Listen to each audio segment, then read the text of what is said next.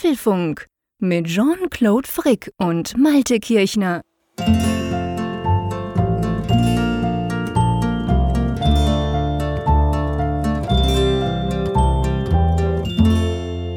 Apfelfunk 199 und das ist eine ganz besondere Zahl, denn wir machen die nächste 100 voll. Also nächste Ausgabe des Apfelfunks ist dann die 2 am Anfang. Und ich musste sagen, sagen lieber Jean-Claude, einerseits habe ich da große Freude, Euphorie. Ich, ich finde das nach wie vor total faszinierend, dass wir bei knapp 200 Gelegenheiten jetzt schon uns zusammengeschaltet haben und stundenlang gesprochen haben. Auf der anderen Seite diese 100, also diese 1 am Anfang, ich verbinde da auch sehr viel Positives mit. Also ein bisschen Wehmut ist auch dabei, weil ich da natürlich schon daran denke, da waren eben dann unsere Live-Events, die waren alle im 100er-Bereich. Es war eine Zeit, wo es bergauf ging ohne Ende. Also bergauf, du kennst das ja, aber das, ja, so ein bisschen, ein bisschen schade ist es ja schon, dass das jetzt mit der 100er Reihe zu Ende ist. Ja, ich muss ja ganz ehrlich sagen, ich bin nicht so der Numismatiker. Also von dem her gesehen ist mir das an und für sich wurscht, aber das stimmt tatsächlich. Wobei, ich schlage vor, dass wir tatsächlich in der 200er Folge dann auch so ein bisschen Rückblick machen. Also da, das machen wir auf jeden Fall. Diese, diese Freiheit nehmen wir uns raus. Da könnt ihr jetzt schon, könnt ihr euch entweder drauf freuen oder einfach, dass ihr es schon mal wisst. Wenn die 200 voll ist, dann werden wir so einen kleinen Rückblick natürlich machen auf den Apfelfunk, auf diese ganze Geschichte und was da passiert ist. Es ist tatsächlich viel passiert zwischen 100 und 199. Ähm, aber heute ist ja, wie gesagt, die 199. Hast du schon gesagt, wann wir die aufnehmen? 4. Dezember? Schon, glaube ich, oder? 4. Dezember, ja. zwei Tage von Nikolaus. Ach du, schön, schön, ja, genau. Ja. Hast du den Stiefel schon hängen? ja, meine Kinder, die freuen sich natürlich schon drauf, auch wenn die inzwischen im Alter sind, wo sie so die Geschichte vom Nikolaus nicht mehr so ganz glauben. Aber die, ich glaube, die sind einfach pragmatisch genug. Hauptsache, jemand stellt was hin. Wer das dann auch immer sein mag. Aber stimmt, in zwei Tagen ist Nikolaus. Ähm, und das ist ja auch eine Live-Folge. Da, da wollte ich eigentlich drauf, drauf kommen. Ähm, das heißt, im Moment hören über 100 Leute uns live zu, während wir diese Folge aufzeichnen. Wie immer der Disclaimer, die Folge ist überhaupt nicht anders als das, was ihr im Podcast-Catcher hört. Aber der Vorteil von denen, die jetzt halt am Abend spät am Mittwochabend zuhören, ist natürlich, sie können über Hashtag Apfelfunk Live auf Twitter quasi so ein bisschen mitdiskutieren, uns korrigieren oder auch noch einfach generell Input geben. Und das macht das Ganze ja, ich sag, für uns ja auch recht spannend, gell? Ja, ja, klar. Also die Live-Folgen haben das Angenehme, dass wenn man sich mal verplappert, dass man einen Fehler einbaut, dass man dieses Feedback ja in der Regel sofort bekommt. Man kann es noch in der Sendung korrigieren. Das finde ich immer wiederum ganz schön. Andererseits ist es ja doch, ja, obwohl wir es schon so oft gemacht haben, ein anderer Charakter, eine Live-Folge zu machen. Also alleine schon diese geteilte Aufmerksamkeit, dass man dann doch mal, mal guckt, was passiert denn da draußen bei den Zuhörern gerade und äh, ja, vor Publikum zu sprechen. Ich meine, wir kennen das ja mittlerweile, jetzt 200 Folgen bald, zweimal live äh, auf der Bühne gestanden, aber trotzdem, es ist immer spannend. Also ich glaube, dieses äh, leichte Lampenfieber wird nie ganz Nee, weggehen. nee, die Live-Folgen sind tatsächlich anders. Und ich finde zum Beispiel auch persönlich, dass auf der Bühne stehen an, an unseren zwei Apfelfunk-Events, die wir ja bis jetzt hatten, den Hörertreffen, das finde ich, also wie soll ich sagen, da finde ich die Interaktion einfacher, weil man ja sehr direkt mitkriegt. Also man, man sieht ja die Leute, man sieht ja in die Gesichter, man hört, ob sie lachen oder nicht. Hier ist es ja so, einerseits kriegst du nichts mit, weil wir wissen ja nicht, wie ihr da zu Hause, die ihr da zuhört, reagiert. Andererseits reagiert ihr eben einfach in schriftlicher Form auf Twitter und das finde ich ist nochmal so ein bisschen was anderes. Das ist auch irgendwie speziell. Aber sagen wir doch einfach mal, wir haben das Korrektorat, Korrektorat, so heißt glaube ich, akkurat, meine Güte, schwierig, schwierig für den Schweizer, das uns hilft, einfach Fehler zu vermeiden oder einfach auch mal eine andere Sichtweise direkt reinzubringen, von dem her, für die, die das nicht live hören, wer will schon am Abend spät so lange mithören, die haben ja trotzdem auch was davon, weil die Sendung wird dadurch ja sicher nicht schlechter, oder? Ich hoffe es, dass sie dadurch nicht schlechter wird, aber das Feedback, das wir ja bislang gespielt bekommen haben, geht ja in die Richtung. Und nochmal anknüpfend an, an das, was du gerade sagtest, das, das, das stimmt. Also es ist in der Tat ja schon etwas anderes, ob man sein Publikum sieht oder mhm. ob man es dann eben nur spürt. Und, und äh, ein wenig ist das so eine Situation, ich weiß nicht, wie es dir immer geht, wenn du in Telefonkonferenzen mal zugeschaltet bist. Ich finde das immer etwas merkwürdig. Das ist immer so, so eine Blackbox, in die man hineinspricht und Man Ja, denkt, gut, was ich- die ich- Leute wohl. Ja, das stimmt. Ja. Ich, ich werde eigentlich nie mehr in Telefonkonferenzen zugeschaltet, weil da spreche ich ja immer nur so viel. Da haben alle gedacht, Achso, du, ey, das, du wirst mal gemutet. Genau, ich werde dann. eigentlich immer raus, rausgehauen, weil, ah, wenn der Frick dabei ist, dann quasselt er die ganze Zeit und so. Du kriege ich only. auch nicht mit, was andere machen. Also das interessiert mich ja gar nicht. Nee, so schlimm ist es nicht, aber ja, es hat was. Also ich meine, es ist halt so, es ist, es ist wie beim Radio. Wenn du quasi Radio machst, ist es ja ähnlich wie wenn wir normal podcasten. Du weißt ja nicht, wie der andere reagiert. Der hat auch in dem Moment ja keine Chance zu reagieren. Das heißt, salopp gesagt, so, so, mach, so, so, so kill ich immer mein Lampenfieber beim Radio machen. Ist ja wurscht. Ich leg einfach los und dann geht das einfach raus. Aber wenn du Radio machst und gleichzeitig können Leute anrufen, dann ist es so ein bisschen ähnlich wie diese Folge jetzt hier, weil wir machen zwar und wir hören zuerst mal nichts, aber wenn ich da auf Twitter gucke, merke ich, da wird schon wieder fleißig diskutiert. Also von dem her gesehen, der Kanal sozusagen ist ja offen, der Rückkanal. Und das ist so ein bisschen ähm, der, der, der Unterschied, also dass man das halt auch noch so ein bisschen mit einberechnen muss und vielleicht kommt ja da auch was zurück, wo man denkt, oh ja, shit, du Idiot, was hast du jetzt wieder erzählt? Und normalerweise kriegen wir das ja erst später in den Zuschriften mit. Aber es ist eine coole Sache und ich glaube, ich darf behaupten, ihr schätzt das ja auch, sonst würden nicht immer rund 100 Leute so lange zuhören, oder? Meinst du, ich muss mein Telefon besser muten, nicht, dass Raphael Zeyer jetzt gleich hier anruft? Ja, der versucht immer mit der Apple Watch, aber die habe ich schon lange abgestellt. Das Walkie-Talkie-Zeug, das deaktiviere ich natürlich, damit man hier nicht einfach reinquatschen kann. Äh, ja, ich weiß gar nicht, ob er dabei ist. Der ist ja direkt aus New York zurückgekommen. Keine Ja, Ahnung. heute am frühen Morgen. Ja, genau. Ja. Wir kriegen das mit. Er wird sich sicher melden auf Twitter, falls er das Ganze anhört. So wie ich ihn kenne, pennt er die ersten eineinhalb Stunden und schaltet sich dann kurz vor Ende nochmal kurz ein. Das ist, glaube ich, so sein normaler Workflow in unseren Live-Folgen. Aber du, bevor wir zu den Themen kommen, wir sind immer noch nicht bei den Themen, aber wir müssen noch kurz was aufsagen. Wir haben ja gesagt, die nächste Folge ist Special. Nicht nur wegen der 2 in der Nummer, oder?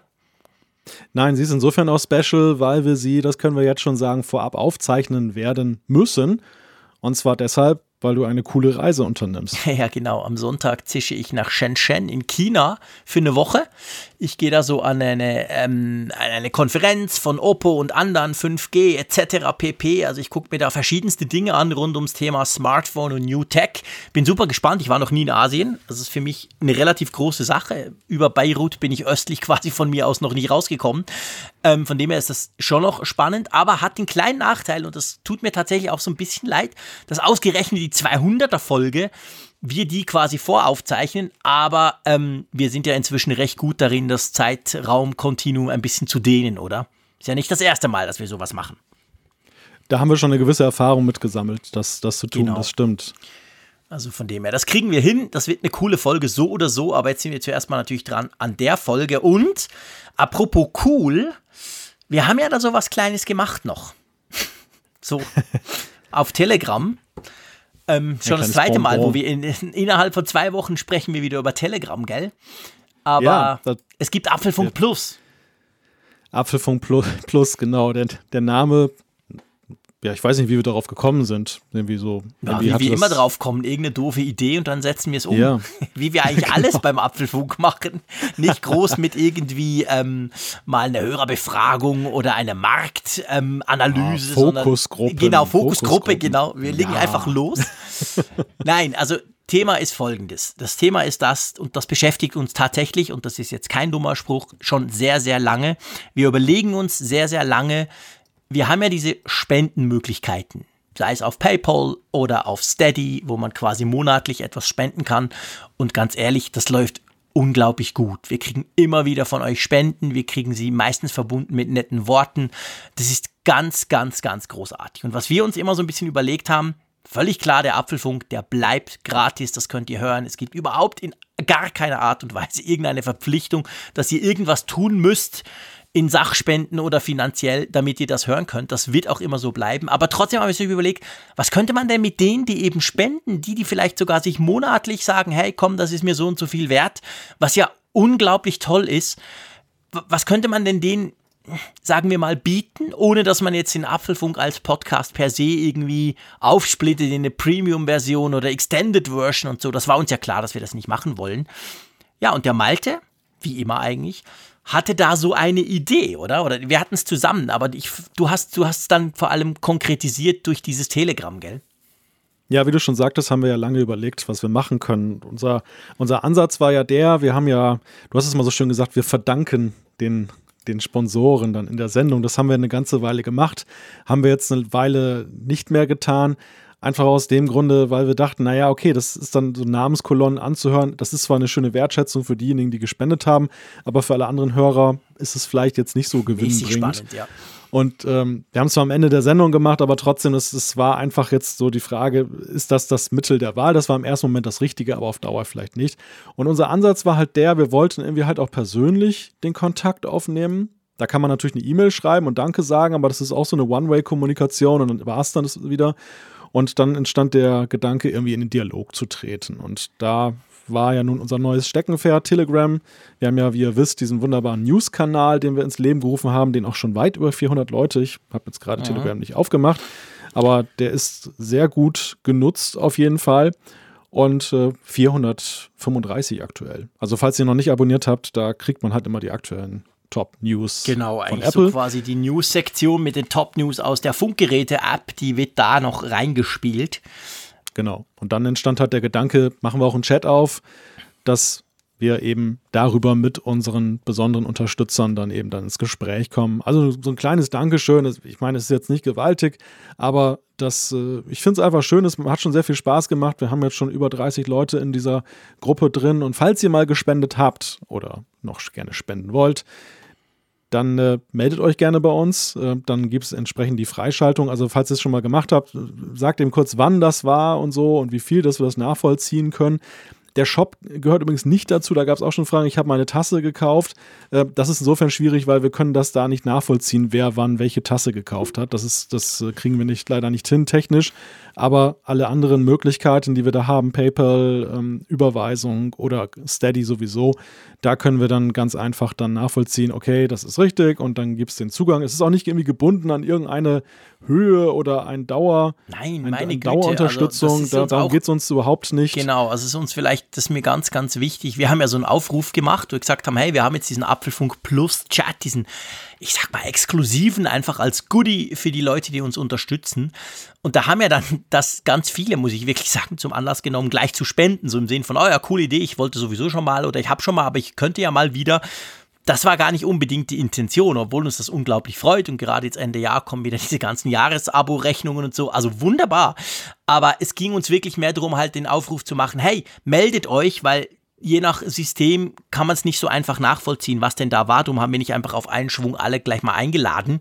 Aber ihr könnt euch da gerne melden und dann haben wir da einen kleinen, aber feinen Chat. Da läuft sehr viel drin, muss ich sagen. Ihr seid selber sehr aktiv, auch untereinander und natürlich wir bringen uns da auch ein.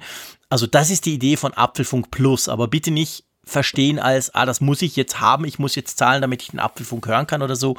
An diesem Apfelfunk per se, an den Live-Übertragungen, aber vor allem natürlich am wöchentlichen Podcast wird sich nichts ändern. Und das Geld, das genau. wir einnehmen, das war schon immer so, das wird auch in Zukunft so sein, das ist auch jetzt so, es war auch am Wochenende so, als einige von euch äh, das quasi als, als, als uns gleich gespendet haben ähm, das ist ausschließlich für den Apfelfunk. Wir machen uns da nicht irgendwie ja. schöne Ferien oder, oder, oder kaufen uns irgendwelche geilen Gadgets oder so, Android-Telefone, sondern das ist tatsächlich ausschließlich für den Apfelfunk. Ja, ja, das wäre es ja noch.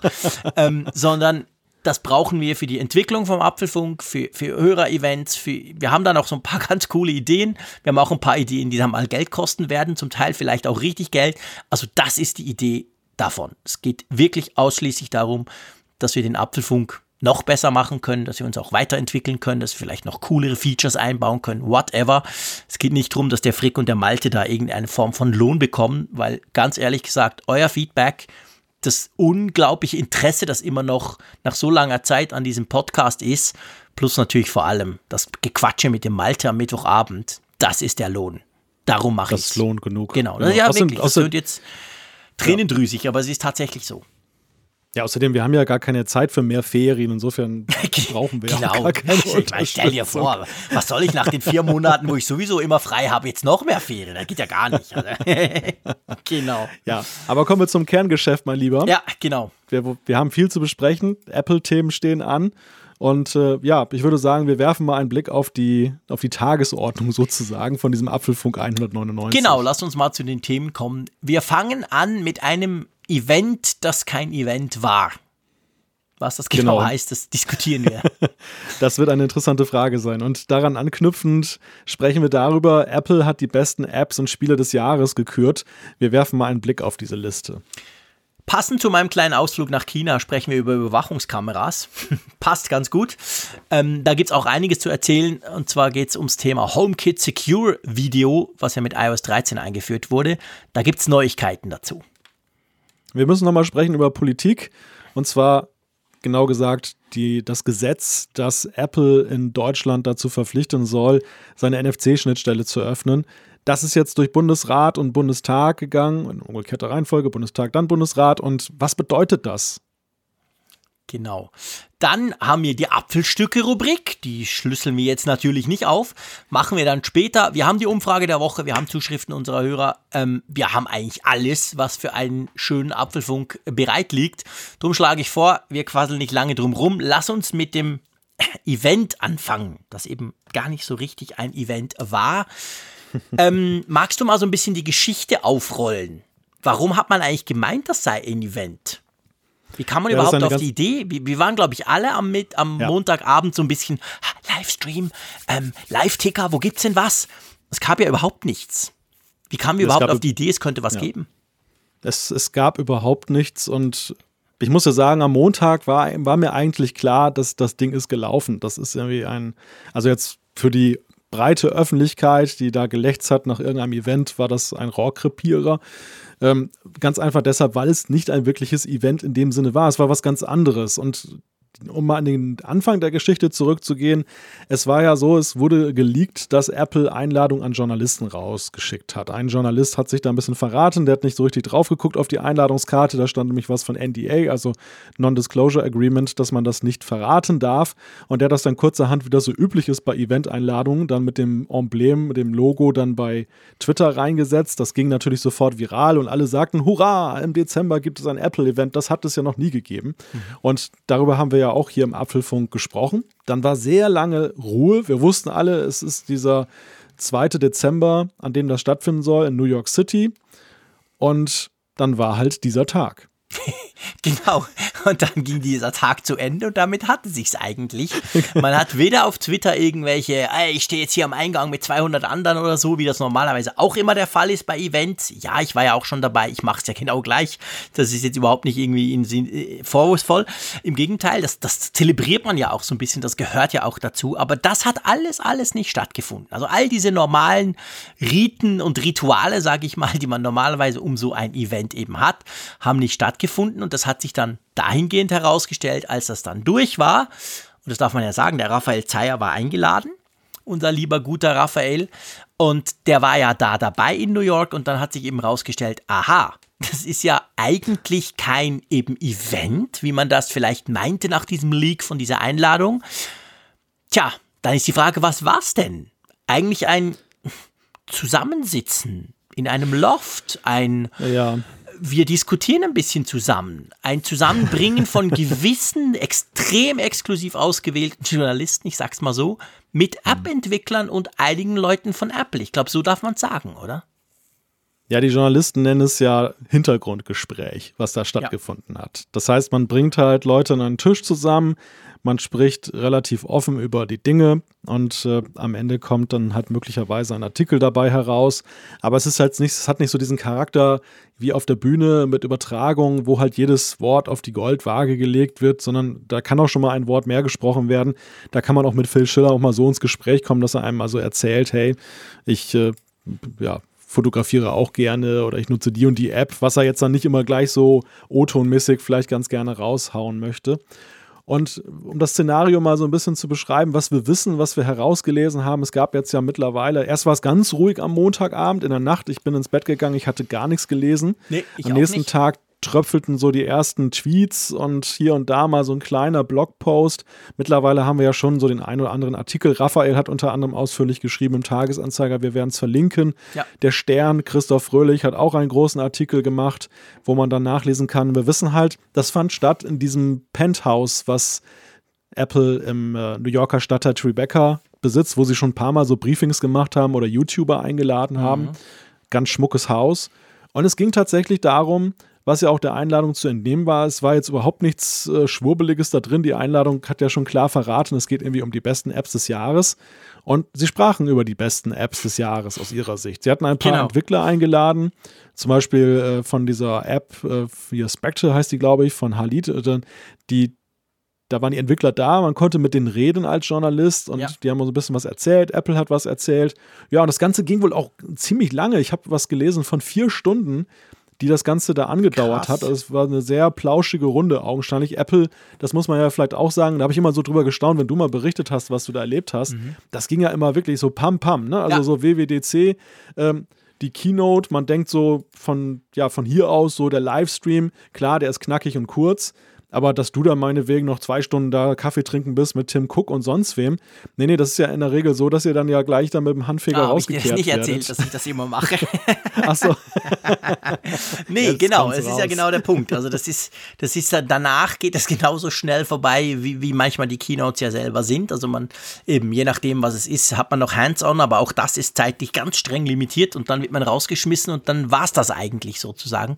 Und dieses Mal hat man sich offensichtlich wirklich Zeit genommen. Es ging ja auch nicht, ich sag jetzt mal von, von Apples Sicht aus jetzt, ging es ja auch nicht drum, dass man jetzt irgendwie um unbedingt irgendwelche Nachrichten, News raushauen musste, die man dann hoffentlich überall möglichst breit in den Medien wiederfindet, sondern es ging tatsächlich wohl drum, die Entwickler ja auch so ein bisschen zu feiern, aber vor allem Gelegenheit zu schaffen, dass halt gewisse Journalisten mit Entwicklern direkt sprechen können, vielleicht auch mal mit Apple-Leuten direkt, so nach dem Motto, hey, wir haben jetzt Zeit, ich bin einfach ein bisschen da. Und so, genau, wie du, du hast vorhin gesagt, Hintergrundgespräch in einer wohl recht angenehmen Atmosphäre in diesem Loft dort. Ähm, und das ist halt so ganz anders, als es ein Event war und so ganz anders ja letztendlich auch, du hast zwar gesagt, die Einladung war klar, aber trotzdem dachte man ja so, ja, aber hey, ist ja eine Einladung und nach New York, je nachdem, woher du kommst, ist es ja weit weg. Also das kann ja nicht in Anführungszeichen nur App sein. Drum hat ja doch auch jeder wir so die von den Gerüchten gehört haben, aber ich glaube auch der eine oder andere, der dann vor Ort war, hat ja wahrscheinlich bis kurz vorher noch gedacht, ja gut, aber da wird schon noch irgendwas kommen. Ein neuer Apple TV mit Controller oder whatever. Irgendwas kommt da sicher noch. Aber das war es dann tatsächlich nicht. Also es war, ohne das Werten zu sagen, nur ein Sit-Together eigentlich. Ja, und das ist ja für Apple in gewisser Weise auch wieder ein Novum gewesen, ja. ein Event so aufzuziehen.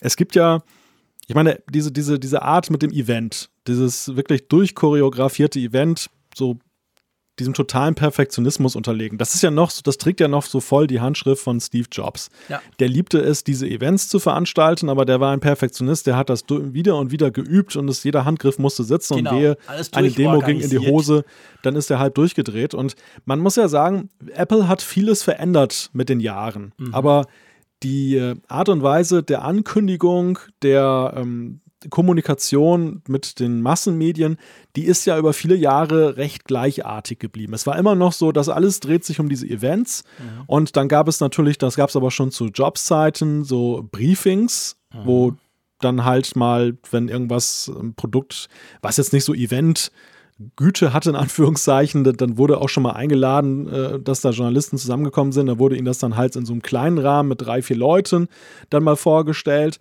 all das gab es, aber diese, diese Form, finde ich, ist ja auch ähm, Apple hat hier also das Zepter ein wenig aus der Hand gegeben. Da waren dann halt auch App-Entwickler, die konnten auch sich präsentieren, mehr als jetzt in diesen vorgefertigten Fenstern, die sie ihnen auf den Events geben. Stimmt. Und ähm, das passt, finde ich, so ganz gut zu dieser neuen Lockerheit, die wir bei ja. Apple beobachten. So insgesamt. Also sie haben sich ja über die Jahre auch vielen Kanälen gewidmet, die sie vorher gemieden haben. Twitter zum Beispiel.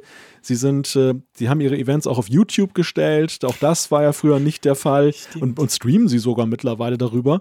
Und ich finde, das ist ein weiterer Baustein dieser, dieser ähm, Offenheitsstrategie. Mhm. Jetzt mal so beiseite gelassen, äh, wie wertig das Event inhaltlich war. Aber es war zuerst mal ein, wie ich finde, neuer Versuch. Ja.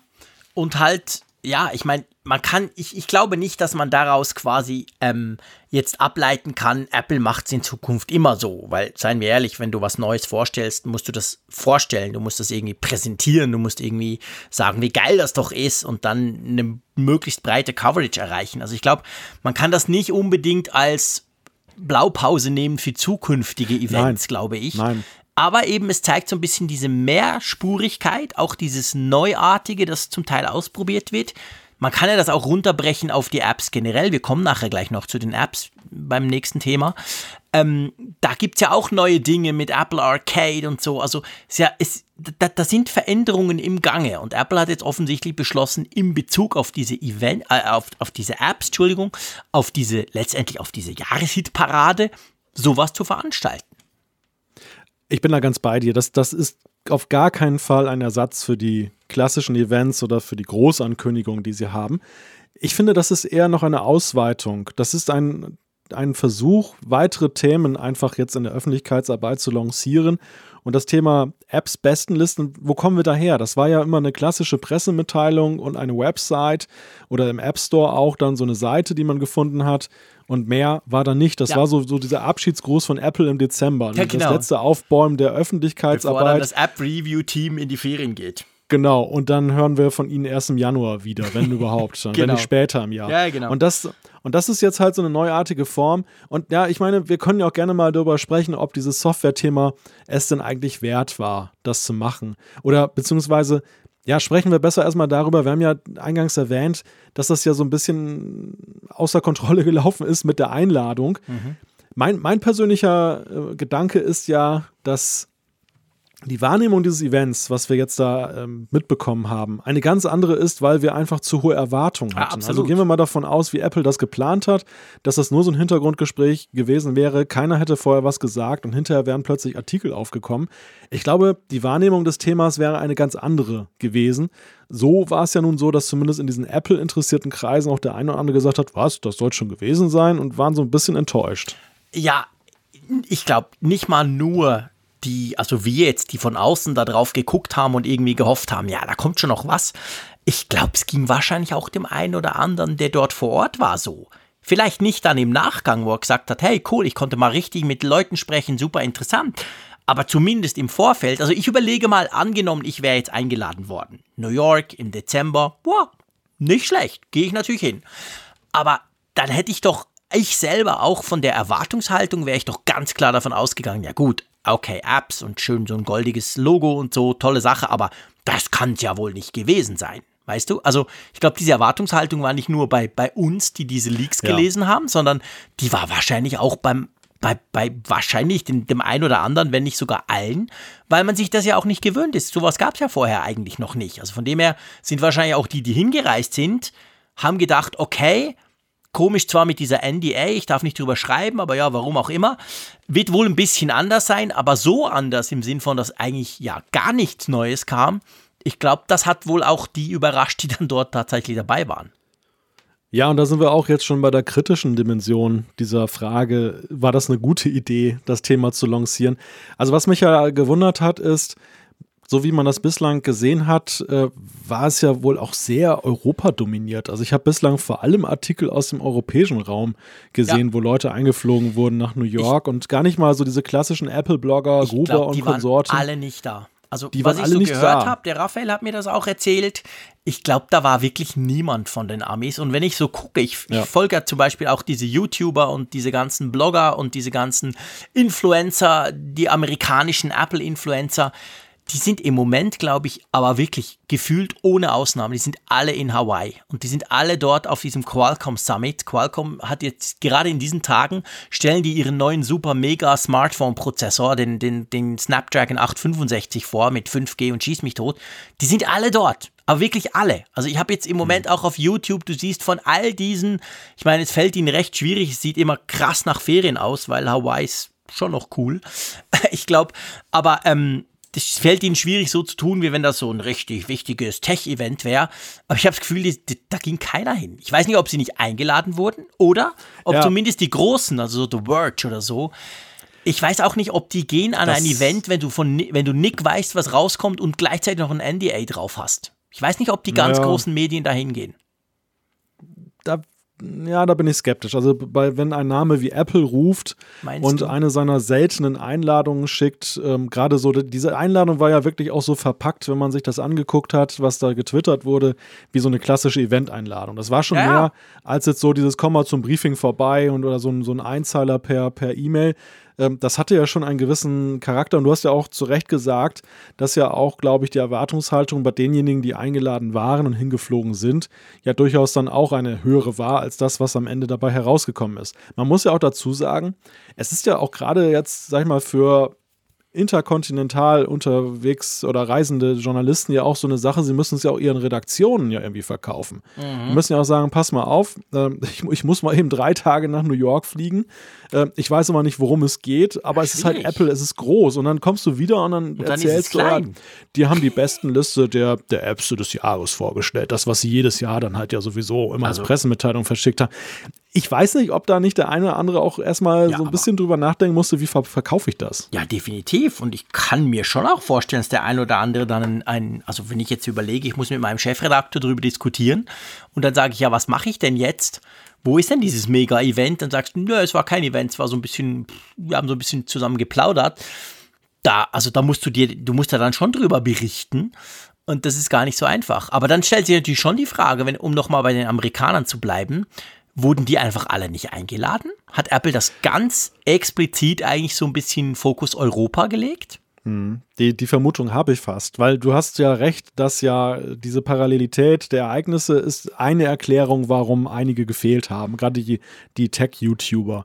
Aber du musst ja sehen, äh, Redaktionen wie zum Beispiel The Verge und so die weiter, haben ja die, die, haben genau. mehr Leute. Genau. Die haben keine Probleme, sich aufzuteilen und gerade jetzt ist ja nun auch nicht mehr so viel los in der Welt, Nö. dass da sich keiner findet, der, ich meine, die sitzen ja sogar in New York, das ist, die wären einmal in eine Subway eingestiegen und genau. rübergefahren. Für die wäre es ja noch am einfachsten gewesen. Dass die da fehlten, das kann man nur damit erklären, erklären, dass die halt nicht eingeladen wurden. Und Gruber, ich meine, Gruber hätte auch keinen Apple-Termin ausgelassen. Nein. Und äh, allen, allen Anschein nach war er ja auch nicht dazu eingeladen. Stimmt. Also es, es ist interessant, dass, dass sie da so den Fokus auf Europäer gelegt haben. Ich weiß nicht, was das zu bedeuten hat, ob sie möglicherweise finden, dass das App Store-Thema so auf unserem Kontinent vielleicht noch ein bisschen unterbelichtet ist, dass da oder dass möglicherweise die Entwicklung der App-Verkäufe und Absätze da sich in Europa gerade nicht so toll bewegt, dass sie meinen, sie müssen es hier so ein bisschen mehr lancieren. Das ist ja so die Frage, was ist der Beweggrund, dass sie jetzt gesagt haben, wir, wir geben diesen Apps, diesen Spielen, dieser, diesen besten Listen jetzt nochmal so ein so riesiges Forum? Ja, das ist, das ist generell die große Frage. Genau, ich meine, der Aufwand ist ja auch nicht zu unterschätzen, ganz generell ja auch für Apple. Wenn du so viele Leute da mal kurz einfliegst und, und so, so ein Event machst oder eben so ein Nicht-Event machst, ich, ich kann es dir nicht sagen. Also ganz ehrlich, ich, ich weiß es nicht, warum sie den A, den Fokus also ich kann mir schon vorstellen, warum sie jetzt eben nicht ein Event machen. Ich meine, dafür wären ja die News viel zu wenig. Sorry, diese Liste kann ich mir auch im App Store angucken. So super spannend ist die jetzt auch nicht. Ähm, aber ähm, warum sie den Fokus offensichtlich eher auf Europa legen und die Amis wahrscheinlich gar nicht eingeladen haben, das pff, keine Ahnung. Der Michael schreibt übrigens via Hashtag Apfelfunk live, also er ist lieber live bei uns als statt auf Hawaii.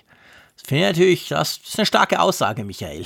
ich weiß nicht, ob wir mit Hawaii konkurrenzieren können, wobei es hat dann auch jemand geschrieben, ideal wäre natürlich beides. Das stimmt auch. Ja, wieder. genau, ich wollte es gerade sagen. In Hawaii am Strand liegen und Apfel Das wäre auch cool, genau. Geht ja überall. Wenn du die Roaming-Kosten ja nicht zahlen musst oder WLAN hast am Strand, dann wäre das schon, dann wäre das schon klasse, genau. ja. Wir würden auch von da aus podcasten. Das würden wir auch machen, gell? Mal so. Ne, von, von Hawaii ja, aus. Wäre auch cool, oder? Wir würden auch von New York aus podcasten. Also ja, podcasten von überall kein, aus, genau. Ja, eben. Außer von China, um da nochmal zurückzukommen, weil, weil ja. ihr euch vielleicht fragt, ja, warum macht ihr es denn nicht einfach?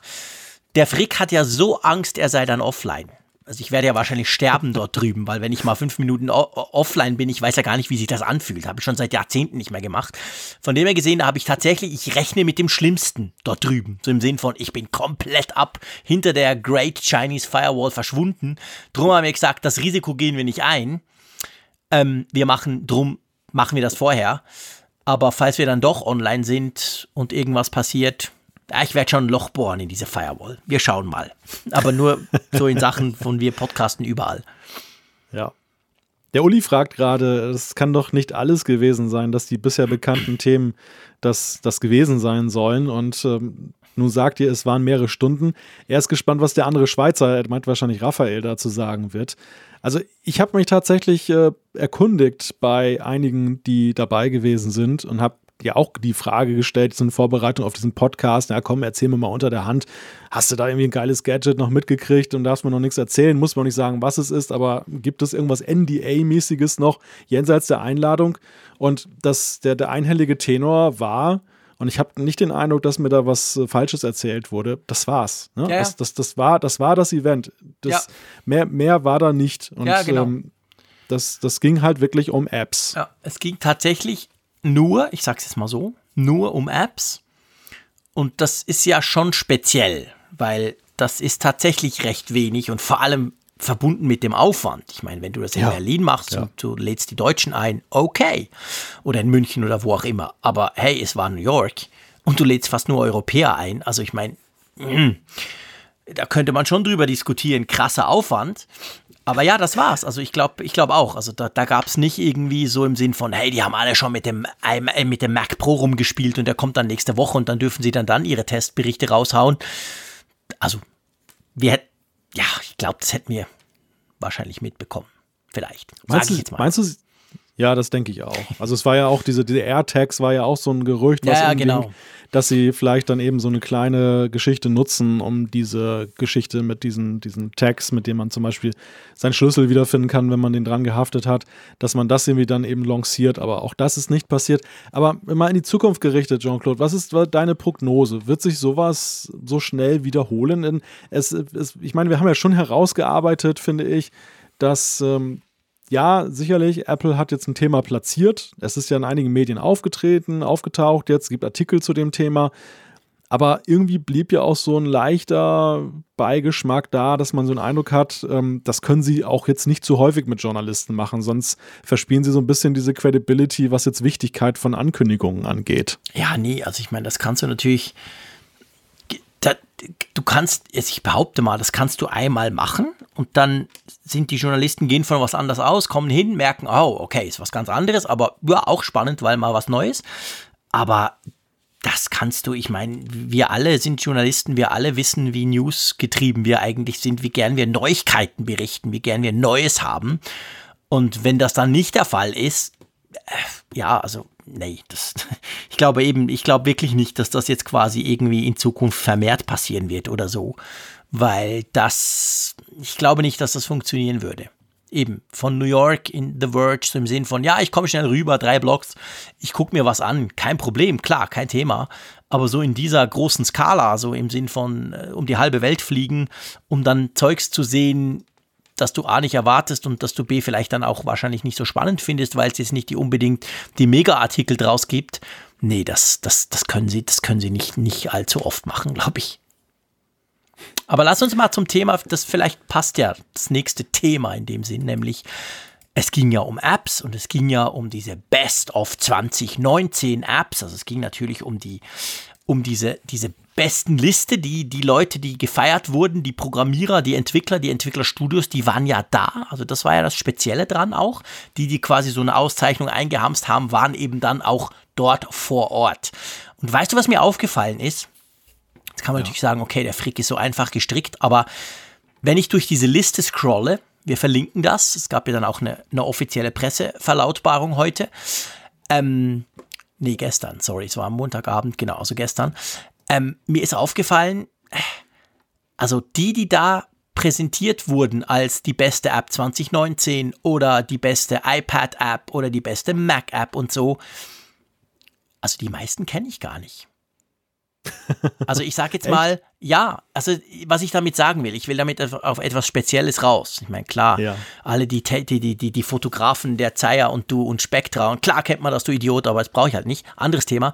Ich will auf was Randes raus.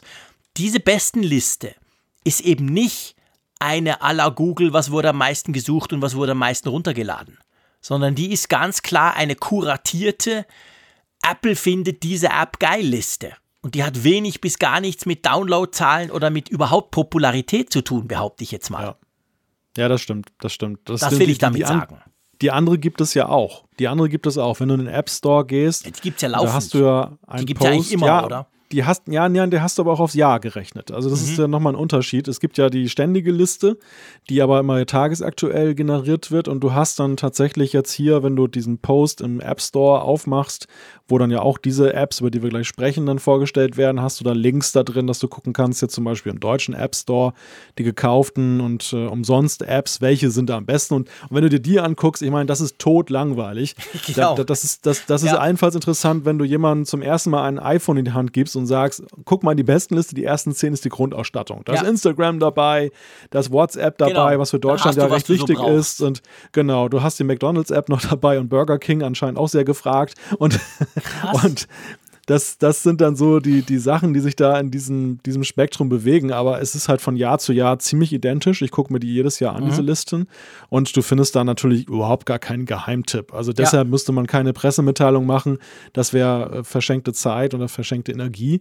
Stattdessen ist es so, sie kuratieren, sie gucken wirklich Sachen raus und ja, dieses Jahr haben sie auch, wie ich finde, recht klar herausgestrichen, dass auch jetzt, was die Apps angeht und die Games, sie so eine Art Oberbegriff dafür gefunden haben. Es sind zwar sehr unterschiedliche Sachen, es gibt ja zum Beispiel den Affinity Publisher, das ist ja so ein mhm. Desktop-Publishing-Programm für den Mac, eine Alternative zu äh, InDesign überhaupt diese Affinity-Produkte sind ja sowieso sehr schön, weil man zahlt nur einmal und nicht ein, ein Abo und die sind extrem gut. Aber sie haben dann halt ähm, das Ganze unter das Motto Storytelling dann ja. gestellt.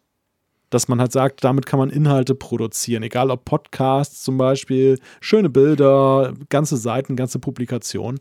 Ja, und ähnlich ja auch bei den Spielen. Da haben sie ja auch dann so einen Oberbegriff äh, gemacht, nämlich Wobei ich muss sagen, der ist schon ein bisschen weniger kreativ, Blockbuster neu erdacht. Das ist dann eigentlich so, mhm. dass es eine starke Retrowelle momentan gibt. Ja, ja, ja, ja, das stimmt. Ähm, ich gebe natürlich zu. Also ich finde wirklich diese Spectre-App, die, diese KI-basierte App, um quasi bessere Fotos machen zu können, die ist super großartig, keine Frage. Die ist extrem spannend. Wo ich ganz ehrlich gesagt natürlich, und das ist der Frick, aber ich muss es einfach sagen, dass die iPad-App vom Jahr dieses Flow von Moleskine ist, das ja, ich sag's mal ganz böse, Hallo Stift und juhu, wie froh wir auch sind, dass wir unser quasi Notizpapier jetzt digitalisiert haben. Und ihr wisst ja, wie gern ich den Stift habe und wie gern ich überhaupt Papier habe. Die interessiert mich natürlich gar nicht. Da hatte ich schon fast nicht mehr weitergelesen. Aber es hat super spannende Dinge drunter. Keine Frage. Aber ich finde das Schöne an dieser Art eben, und ich habe so den Eindruck, im App-Bereich gibt es das irgendwie immer weniger, ist halt, dass es diese kuratierte Geschichte ist. Also bei Android ist es viel mehr so Downloads und Popularität und das sind immer die gleichen, eigentlich fast in jedem Land. Und hier ist es, ich sag mal, bei dieser Art hier entdeckst du eigentlich, ähm, entdeckst du eigentlich, dass du quasi, ähm, dass du, da, da entdeckst du noch Sachen, die du vielleicht gar nicht kennst, die sogar ich gar nicht auf dem Schirm hatte und dann, wow, aha, oh, spannend, das iPad-Spiel, Hyper Light Drifter, noch nie gehört, aber gut beschrieben, gucke ich mir mal an. Ich glaube, das ist so ein mhm. bisschen, das finde ich das Spezielle und eigentlich auch das Schöne an dieser Best of 2019 App-Geschichte. Ja, ja, ja, klar. Es soll Inspiration geben. Es soll dich motivieren, ähm, das Thema einfach nochmal den, den Blick dann eben zu weiten auf Dinge. Und ich glaube, für die Entwicklerstudios ist das eine unglaubliche Förderung durch Apple dann auch. Also ich habe heute gesehen, die Spectre-App, die ist dann ja nach oben gegangen, war dann auch dann gleich in den Charts drin und ja, die sind ganz stolz darauf, dass sie dann natürlich so gefeatured werden, denn ich glaube, da verdienen sie ihr fünffaches äh, Weihnachtsgeld. Ja, stell dir vor. Und, äh, also ich meine, hey, das ist ja eine Riesensache, wenn du da wenn du da quasi so, ich weiß, war, war schon früher so, aber jetzt ist es ja noch ein bisschen prominenter, plus eben mit diesem Event oder Nicht-Event oder wie wir dem auch sagen wollen, das ist ja eine, also das ist ja, pff, da, ich meine, da bist du im Olymp, wenn dir das passiert, quasi als App-Hersteller. Das dürfte natürlich die Downloads, die, die, die Käufe und so massiv ankurbeln, aber es geht ja nicht nur darum, du kannst das natürlich auch brauchen als, hey, wir waren beste App 2019 es gibt ja heute noch Apps, die sagen, hey, wir waren 2015 mal beste App und das ist immer noch ein Qualitätskriterium. Also das ist schon, das ist natürlich super wichtig. Spannend finde ich ja bei der Idee oder bei der Frage ist, dass ja Apple als Apple selber heute ja eigentlich im Jahr 2019, Ende 2019, spätestens seit sie den Apple Arcade-Dienst ja gestartet haben, ja eigentlich eine andere Position hat, als sie das all die Jahre vorher hatten. Vorher waren sie ja so Plattformanbieter im Sinn von, hey, macht die geilen Apps und wir helfen euch quasi, dass die Leute die runterladen, aber wir sind ja eigentlich unabhängig, wir stellen nur die Plattform zur Verfügung. Und jetzt sind sie ja irgendwo durch auch Konkurrent, Apple. Nämlich mit diesem Arcade-Dienst. Wer ist da dabei, wer nicht? Und der Apple mhm. Arcade-Dienst an und für sich konkurrenziert ja auch einzelne Apps. Weißt du, was ich meine? Also jetzt haben sie ja so eine Art ja. Twitter-Funktion, oder? das stimmt. Ja, und wenn man darauf guckt, ich glaube, es ist schon sehr sorgfältig abgewogen, welche Rolle Arcade spielt in dieser Auflistung. Es kommt ja tatsächlich so wirklich sehr am Rande dann. Es gibt vor. eine Best of Arcade App. Ja. Aber das genau. ist dann schon also alles, genau. Sehr, sehr dezent, ja. eigentlich dafür, dass man diesen, diesen Dienst erst in diesem Jahr gestartet hat und äh, vielleicht auch ja so bei so einer Gelegenheit ganz gern nochmal fördern würde. Also ich denke auch, dass da, da sind sie so ein bisschen in so einer Art Zwiespalt, aber ich finde, sie haben das ganz elegant gelöst erstmal diese, diese Geschichte. Naja, und es geht ihnen natürlich ja auch so ein bisschen darum, glaube ich, einfach auch zu werben und deshalb auch die Entwickler, dass sie die dort herbestellt haben. Mhm. Es war ja auch so eine Art Behind-the-Scenes und Making-of-Geschichte. Es geht auch, glaube ich, darum zu motivieren, den App Store dann eben noch als Geschäftsmodell zu entdecken. Und ich glaube, so, es gab ja am Anfang eine große Goldgräberstimmung, Entwickler zu werden für Apps. Das war ja klasse. Du konntest zu Hause was programmieren, du hast es reingestellt, den Vertrieb hat Apple für dich gemacht, du bist reich geworden. Mittlerweile ist das ja dann doch so der Ernüchterung gewichen, dass man ja aus Statistiken weiß, dass äh, so 90 bis 95 Prozent der Umsätze machen halt sehr wenige App-Entwickler, mhm. App-Anbieter. Und der Rest, ähm, ja, allenfalls dann mal so ein paar Centbeträge oder hier mal ein Euro und da mal einen Franken. Mhm. Da kann man nicht mit reich werden. Und ich glaube, es ist so ein bisschen halt auch jetzt so Leute haben das Gefühl, es ist halt jetzt, der, der Markt ist besetzt. Es lohnt ja. sich nicht mehr, jetzt eine App zu programmieren, da reinzugehen. Ja. Genau, eben genau. Das Ganze ist ein riesen Monstrum geworden. Es werden riesige Summen ausgezahlt und, und es gibt Millionen Apps. Und ich glaube, Apple wollte ein Zeichen setzen, dass sie so sagten, ja, guck mal, das sind gerade, und da sind wir wieder bei dem Thema, warum haben sie diese Apps ausgesucht? Es sind sehr starke Nischen. Sachen. Es sind nicht die ganz großen Studios, die jetzt ausgewählt wurden, sondern es sind dann manchmal eben auch wirklich so kleine App-Entwickler schmieden, die aber sehr witzige Ideen haben, wie zum Beispiel eben Spectre mit dieser, diesem KI-Fotografie-Modell. Mhm. Und das äh, kann auch motivieren, wenn du selber ein bisschen programmieren kannst. Natürlich, ja klar, logisch, definitiv. Also Übrigens schreibt der, ähm, Ma na, das habe ich mir natürlich verklickt, super ein. Der Christian schreibt auf Twitter, das mit China sei überhaupt nicht schlimm. Er hätte sechs Jahre dort gewohnt und grundsätzlich gehe alles, man sei nicht von der Welt abgeschnitten. Freut mich natürlich sehr, wenn ich sowas höre. Vielen herzlichen Dank. Und die Luisa schreibt uns übrigens auch, die ist da fleißig auch auf Apfelfunk Live mit dem Hashtag dabei. Sie schreibt, sie sei jetzt gerade draußen gewesen mit dem Hund. Dank den AirPods sind wir quasi mitgekommen, aber es sei super saukalt. Kann ich mir vorstellen, am Mittwochabend irgendwie um elf. Ähm, ist halt Winter, ja. Aber ist natürlich schön, dass du uns trotzdem zuhörst, obwohl du mit deinem Hund rausgehst. Ja, du, also, das Event war kein Event. Die Apps aber sind cool. Kann man das so zusammenfassen? Ja, ja, ja, also ich denke schon, dass, dass äh, der, der Zeitpunkt für die Apps an sich ist ja nicht schlecht gewählt. Denn im Dezember, jetzt auch mit Blick auf die kommenden freien Tage, die Feiertage, da hat man ja vielleicht schon mal die Muße, dann eben auch zu sagen, ich schnüste ein wenig jetzt im App Store rum, ich gucke mal, was es da sonst noch so gibt und ähm, dann diese Inspiration dann in diesem Monat dann zu platzieren, das, das, ist, das ist ein gutes Timing, ja, das ist, das ist völlig okay. Ja, ich meine, am also, meisten Apps werden ja immer über die Festtage runtergeladen. Also das, ich, ja. ich, behaupte mal, das, was früher die SMS war, erinnerst du dich? Früher gab es doch immer diese Charts dann so Anfang Januar. So und so viel Millionen, Milliarden SMS wurden verschickt. Das sind inzwischen die App-Downloads. Also die Zahlen sind immer am besten genau über diese Festtage, wo du zum Beispiel ein neues iPhone kriegst und hey, ich brauche noch Apps und so oder generell mal überlegst, ich will mal ein paar schöne schöne Apps runterladen. Von dem her ist das natürlich perfekt getimed. Keine Frage. Das passt gerade sehr gut. Absolut. Gut. Wollen wir mal durch die Kamera gucken? Wir wollen mal durch die Kamera gucken, ja. genau, und zwar geht es um ein Thema, das mich ja schon länger beschäftigt. Ihr wisst, ich habe die ein oder andere Überwachungskamera zu Hause. Nicht unbedingt, um irgendwie den Kids zuzugucken oder so, aber ich finde das einfach spannend. Smart Home ganz generell ist ein Thema, was ich super spannend und interessant finde. Und ich habe schon länger eigentlich ziemlich viel Zeug von Netatmo. Die haben ja eigentlich angefangen mit dieser Wetterstation wie kalt ist draußen, wie kalt ist drin, in allen Räumen, wenn du willst. Dann kam irgendwie Windmesser dazu, Regenmesser etc. Habe ich alles bei mir im Einsatz. Und dann kamen auch schon länger her halt Kameras für drin, aber auch für draußen. Ich habe zum Beispiel auch eine draußen, die, die fungiert gleichzeitig auch als LED-Leuchte. Wenn du in der Nacht äh, zum Beispiel nach Hause kommst, dann paff geht's an und dann macht sie den, den Vorplatz hell und so.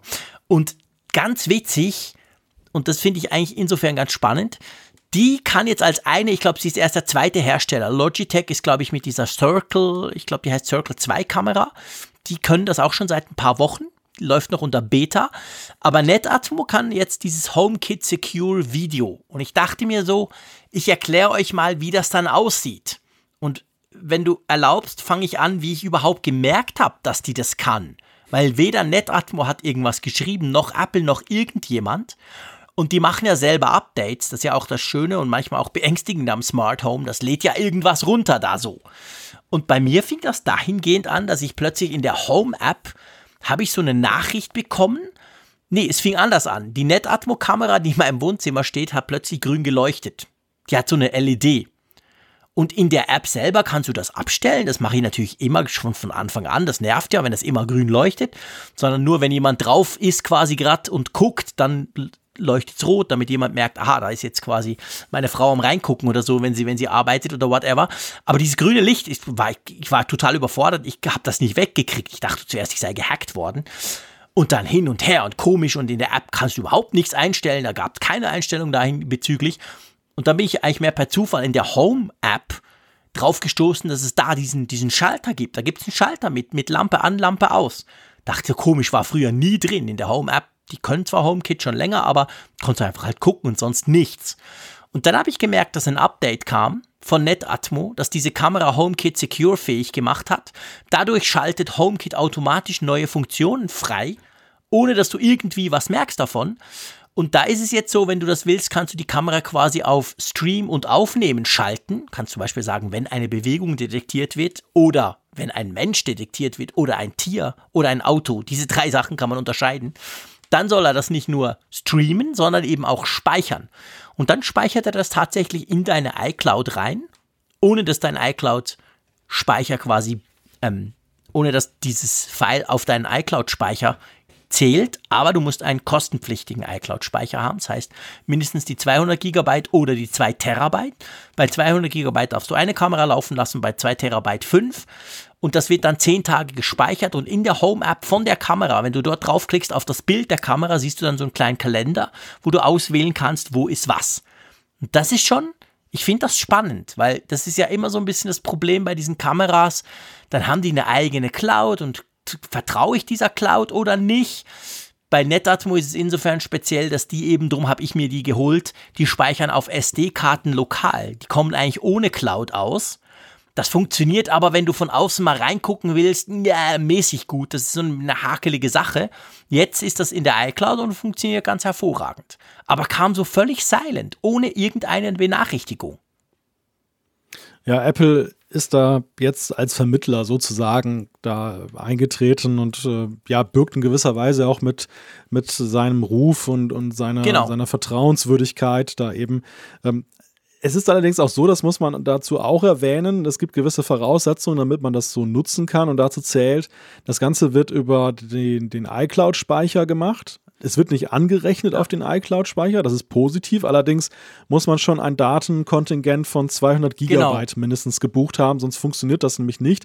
Das heißt, Apple verdient in gewisser Weise dann mit, zumindest bei einigen Nutzern, die nicht sowieso schon ein größeres Datenkontingent haben, dass sie nämlich dann äh, da ja das halt bestellen müssen. Ja, ja, natürlich. Also das ist natürlich ganz ein wichtiger Punkt. Und ich frage mich auch ganz ehrlich, ich frage mich, wie viele Hersteller da drauf springen werden. Und zwar aus dem ganz einfachen Grund, die wie Netatmo, die sowieso keinen Cloud-Dienst haben, die quasi sagen, hey, guck, unsere Kamera ist teuer, aber du zahlst einmal und dann hast du das Teil. Die kann ich mir vorstellen, wie das jetzt Netatmo macht, für die ist das keine Sache. Klar, ist ja eigentlich eine Erweiterung der Funktion, ist ja cool. Aber die, die natürlich sozusagen quasi eigentlich die, die Einnahmen vor allem über diese Cloud-Dienste generieren. Nest ist ja da zum Beispiel eine Geschichte, die gehören ja zu Google. Das ist ja schweineteuer, wenn du ein paar Nest-Kameras drin oder draußen hast. Da zahlst du ja richtig viel Kohle. Oder auch Arlo, Die haben so einen Gratisdienst, da geht's glaube ich, eine Woche oder nicht mal ganz und nur eine bestimmte Art. Und wenn du halt mehr willst, musst du zahlen. Und zwar ziemlich viel, 9, 15 Euro pro Monat. Ich glaube nicht, dass die sowas machen. Weil letztendlich gibt's ja dann keinen Grund mehr. Es gibt sicher viele, die haben iCloud, die zahlen für iCloud und kriegen dann dadurch quasi noch gratis diese schöne Kameraspeicher in der Cloud-Geschichte. Drum glaube ich eigentlich nicht, dass sehr viele Hersteller von solchen Systemen da drauf aufspringen werden. Ja, für die Hersteller ist es, glaube ich, eine Abwägung, die sie treffen müssen. Auf der einen Seite die volle Kontrolle über ihr System auch zu behalten, denn aus ihrer Sicht ist es natürlich auch eine Abhängigkeit, die entsteht. Und das birgt ja auch mal gewisse Risiken. Was, was mhm. ist, wenn Apple plötzlich die Lust darauf verliert, weil ja zu wenig Hersteller das unterstützen und sie entwickeln diese Geschichte von HomeKit jetzt nicht vernünftig weiter. Irgendwann ist es sogar dann vielleicht, äh, fliegt es wieder raus und da, da, diesem Risiko entgeht man natürlich immer dadurch, dass man eigene Infrastruktur hinstellt. Ja. Auf der anderen Seite kann es ein Verkaufsargument sein. Wir Absolut. wissen ja nun auch, dass äh, gerade das Prädikat HomeKit äh, für Leute, die eben Apple-Geräte besitzen, das, das verspricht alleine schon das Logo, dass du es halt wunderbar in deinen Apple Smart Home integrieren kannst. Und das jetzt im Kontext der Kamera, ja klar, das ist irgendwie auch so ein kleiner Werbesticker, den man sich dann wieder drauf machen kann und der möglicherweise für weitere Verkäufe dann sorgt. Und das, ich glaube, in diesem Zwiespalt, Zwiespalt bewegen sich die Entwickler bzw. die Hersteller. Natürlich auch mal die Frage, und das ist bei Apple ja auch mal unterschiedlich, wie einfach ist es zu implementieren? Das ist natürlich ein anderer Punkt, das können wir nicht, das können wir nicht abschätzen, das stimmt, da gibt es noch keine Berichte drüber. Wie komplex ist das Ganze? Ist das schwierig? Ist das gro ein großer Aufwand, der letztendlich Kosten äh, verursacht beim Hersteller? Aber ich meine, HomeKit selber muss ich also nach wie vor sagen und eigentlich in, in Zukunft noch mehr, diese Home, diese Smart Home Geschichte, so toll sie ja ist, aber die krankt ja eigentlich an einer, an einem Ding. Es ist gar nicht das Problem, dass du nicht inzwischen gefühlt schon fast alles irgendwie ins Netz hängen kannst mit einer App dazu und irgendwas Schönes machen. Das Problem ist genau, dass alles praktisch alles, eine eigene App, einen eigenen, eine Bridge, ein eigenes Kästchen, das du noch an dein Internet hängen musst und, und, und. Wenn du Pech hast, hast du am Schluss fünf solche Bridges, sechs Apps und zehn verschiedene Systeme. Und das ist ja das Smarte bei HomeKit, was ja so die Konkurrenz auch noch nicht bietet. Bei Google gibt es sowas tatsächlich noch nicht, dass du einfach wenn du eben HomeKit-fähige Geräte kaufst, kannst du verschiedenste Hersteller haben aber du hast eine Oberfläche, du hast ein Management, du hast eigentlich eine App und da machst du alles drin. Und das selbst für mich als Freak, ich finde das unglaublich entspannend im Vergleich zu vorher, wo ich irgendwie einen Ordner habe mit sechs Apps drin und dann immer überlegen muss, wie geht's jetzt und bei welcher mache ich es jetzt wie und da ist es anders und hier ist ein Schieberegler, da ist ein Schalter. Das, ich meine, HomeKit ist grandios, weil es so, so breit eigentlich ist und verschiedenste Hersteller einbindet. Ja, klar, das hat, das hat viele Vorteile. Und das, das bindet jetzt halt Kameras ein. Ich wollte euch einfach nur, ich wollte jetzt da nicht unbedingt nur über, über die NetAtmo sprechen, aber ich dachte einfach, es ist jetzt für mich das erste Mal, dass ich dieses HomeKit Secure Video live quasi nachvollziehen kann und ausprobieren. Darum wollte ich euch da so ein bisschen Infos dazugeben. Also ist grundsätzlich eine coole Sache und mir geht es ja selber so, ich vertraue auch lieber auf den iCloud-Speicher als auf irgendeine Cloud eines Herstellers. Gebe ich ganz offen zu. Lass uns zur Politik kommen. Keine Angst, wir sprechen nicht mehr über Trump. Ich sage gar nichts dazu. Also bevor jetzt wieder die, die, die, die, die Kommentarschreiber kommen, da hatten wir ein paar nach der letzten Folge. Oh, ähm, ja. oh ja. Von dem her gesehen, erzähl du mal, wo es drum geht. Ich bin einfach still. Ja, es geht um Lex Apple Pay so wird es mittlerweile schon genannt in Deutschland, äh, das Gesetz. Und das muss man vielleicht auch mal dazu sagen, das, das, ist, das geht eigentlich um eine Gesetzesänderung des Geldwäschegesetzes. Mhm. Und da gab es dann eine Initiative der, ich glaube, der Regierungskoalition relativ spät im, im, Finanzausschuss des Bundestages dann doch hinzuzufügen, dass man sogenannte Systemanbieter, und das ist dann der Begriff ist so umrissen, dass eigentlich nur so große wie Apple, Google und ja vielleicht noch Facebook da, da überhaupt dann damit gemeint sein können, dass sie doch gleiche Bedingungen bieten sollen, eben auch anderen Zahlungsanbietern, sprich Apple Pay, beziehungsweise die NFC-Schnittstelle, die Antenne, die da drin sitzt, in den iPhones öffnen für andere. Apple soll dafür eine angemessene, marktangemessene Gebühr bekommen. Das steht auch in dem Gesetz drin. Naja, und wir haben ja schon mal vor einigen Wochen darüber gesprochen. Das hatte ja für allerhand Diskussionen gesorgt und Apple selber hatte wohl auch sehr stark interveniert. Man konnte in Medienberichten lesen, dass sie sogar über die US-Botschaft in Deutschland dann eben auf die Regierung und die Parteien zugegangen sind, um, um das eben zu verhindern, weil sie da eben einen großen Nachteil sehen oder eine Ungerechtigkeit. Aber, und das hat mich überrascht, das Ding ist wirklich in kürzester Zeit hier in Deutschland durchgepeitscht worden, politisch. Also es ist wirklich dann durch den Bundestag gegangen und der Bundesrat, die Länderkammer, hat es jetzt aktuell auch dann bestätigt.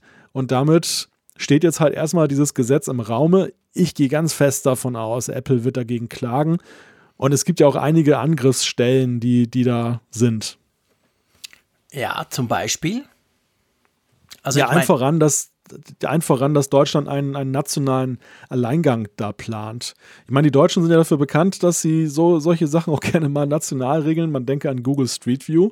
Das war ja auch mhm. so ein. Thema, wo sie ähm, damals ja eben durch Auflagen dafür gesorgt haben, dass die Leute sich ihre Häuser pixeln lassen konnten. Und das hat ja Google dermaßen die Lust daran äh, verhagelt, diesen Dienst weiterzuentwickeln, dass sie ja gesagt haben, kommt, liebe Deutschen, wir ziehen uns hier zurück. Ihr behaltet eure alten Bilder, die wir schon gemacht haben, aber ihr kriegt nie wieder neue. Und das ist ja tatsächlich so, dass sie das ja jetzt, ich möchte sagen, fast ein Jahrzehnt ja irgendwie schon sich bewahrt haben. Da, da tut sich ja nichts nennenswert mehr. Und ähm, jetzt ist natürlich die Frage, ist es statthaft, dass Deutschland innerhalb der Europäischen Union so einen Alleingang wagt? Muss, sollte und muss das nicht eigentlich mit der EU irgendwie in Einklang gebracht werden?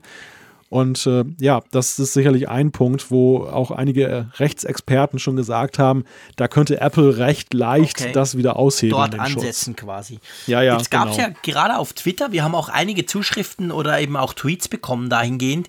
Es gab ja schon die Befürchtung von, von einigen oder vielleicht, ich sag mal, von vielen, die gesagt haben, ja, das könnte ja jetzt der Punkt sein, dass Apple einfach sagt, nö, machen wir nicht. Und um das zu umgehen, die eine Seite ist die Klage, die andere ist einfach zu sagen, okay, dann mache ich ja kein Apple Pay in Deutschland. Wie realistisch siehst du das? Man kann es nicht ganz ausschließen. Also, wie gesagt, das Beispiel Google lehrt ja, dass ja eben auch Silicon Valley-Konzerne irgendwann sagen, jetzt reicht es uns, jetzt ist genug und ähm, dann eben dann auch Märkte einfach ausklammern. Und äh, gerade Apple Pay hat ja auch die Historie, wir haben es ja jahrelang hier besprochen, dass jedes noch so kleine Land drumherum ist in den Genuss gekommen und der große deutsche Markt wurde von Apple umschifft. Das hat, glaube ich, weniger damit zu tun, dass man dort fürchtete, dass eben diese, dieser NFC-Streit kommt. Der war ja noch gar nicht absehbar zu der Zeit. Mhm. Das hatte eher was so mit der Bargeldliebe der Deutschen zu tun ja. und dass sie generell eben dann elektronischen Zahlungsmitteln mehrheitlich äh, oder zumindest zu nennenswerten Teilen skeptisch gegenüberstehen.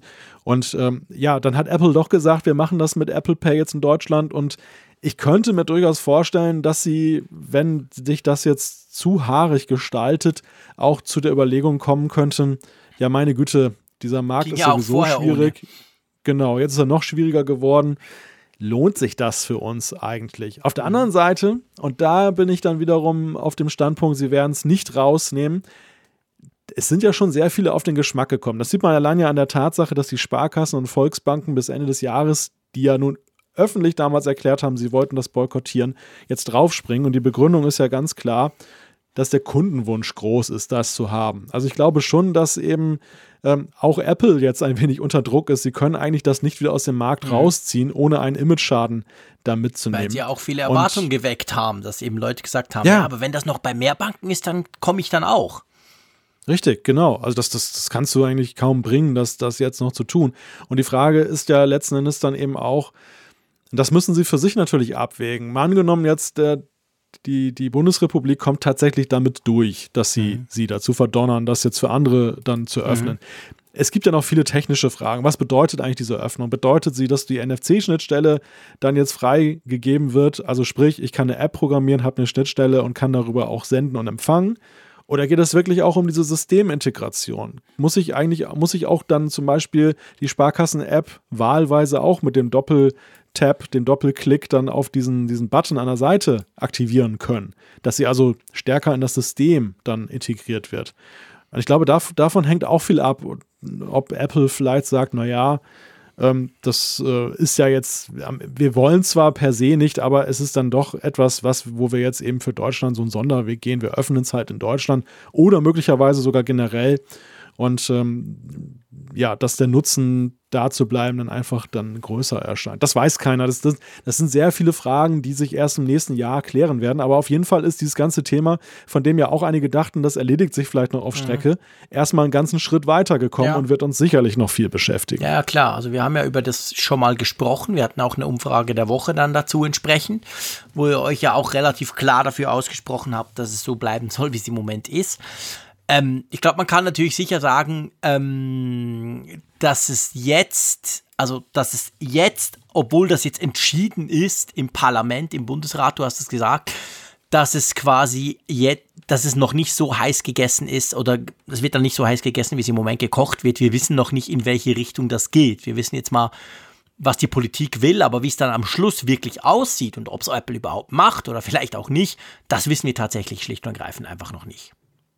Genau, also es ist auf jeden Fall ein Thema, das kann man schon als Vorsch Jahresvorschau 2020 an der Stelle jetzt hier sagen, das sicherlich im Apfelfunk uns noch einige Male ja, beschäftigen das wird. Das fürchte ich auch, genau. Apropos beschäftigen. Ja. Wollen wir mal ein Telefonat tätigen? Ja, unbedingt. Schieß mal los. Es ist so eine spontane Idee. Ich habe mir gedacht, kehren wir noch mal ganz kurz zu unserem Thema zurück, was wir ja gerade hatten mit New York. Und ich habe nämlich gesehen, dass jemand irgendwie wohl wach geworden ist. Habe ja gesagt, ja, am Anfang verpennt er die Hälfte unserer Live-Sendung, aber dann ist er dabei. Verlässlich, unser Schweizer. Wir versuchen ihn mal anzufunken. Genau, wir machen das hier sozusagen. Ganz live. Live, live. Live, live. Lässt er uns klingeln. Auch live, wie im Radio. Shit, der nimmt nicht ab.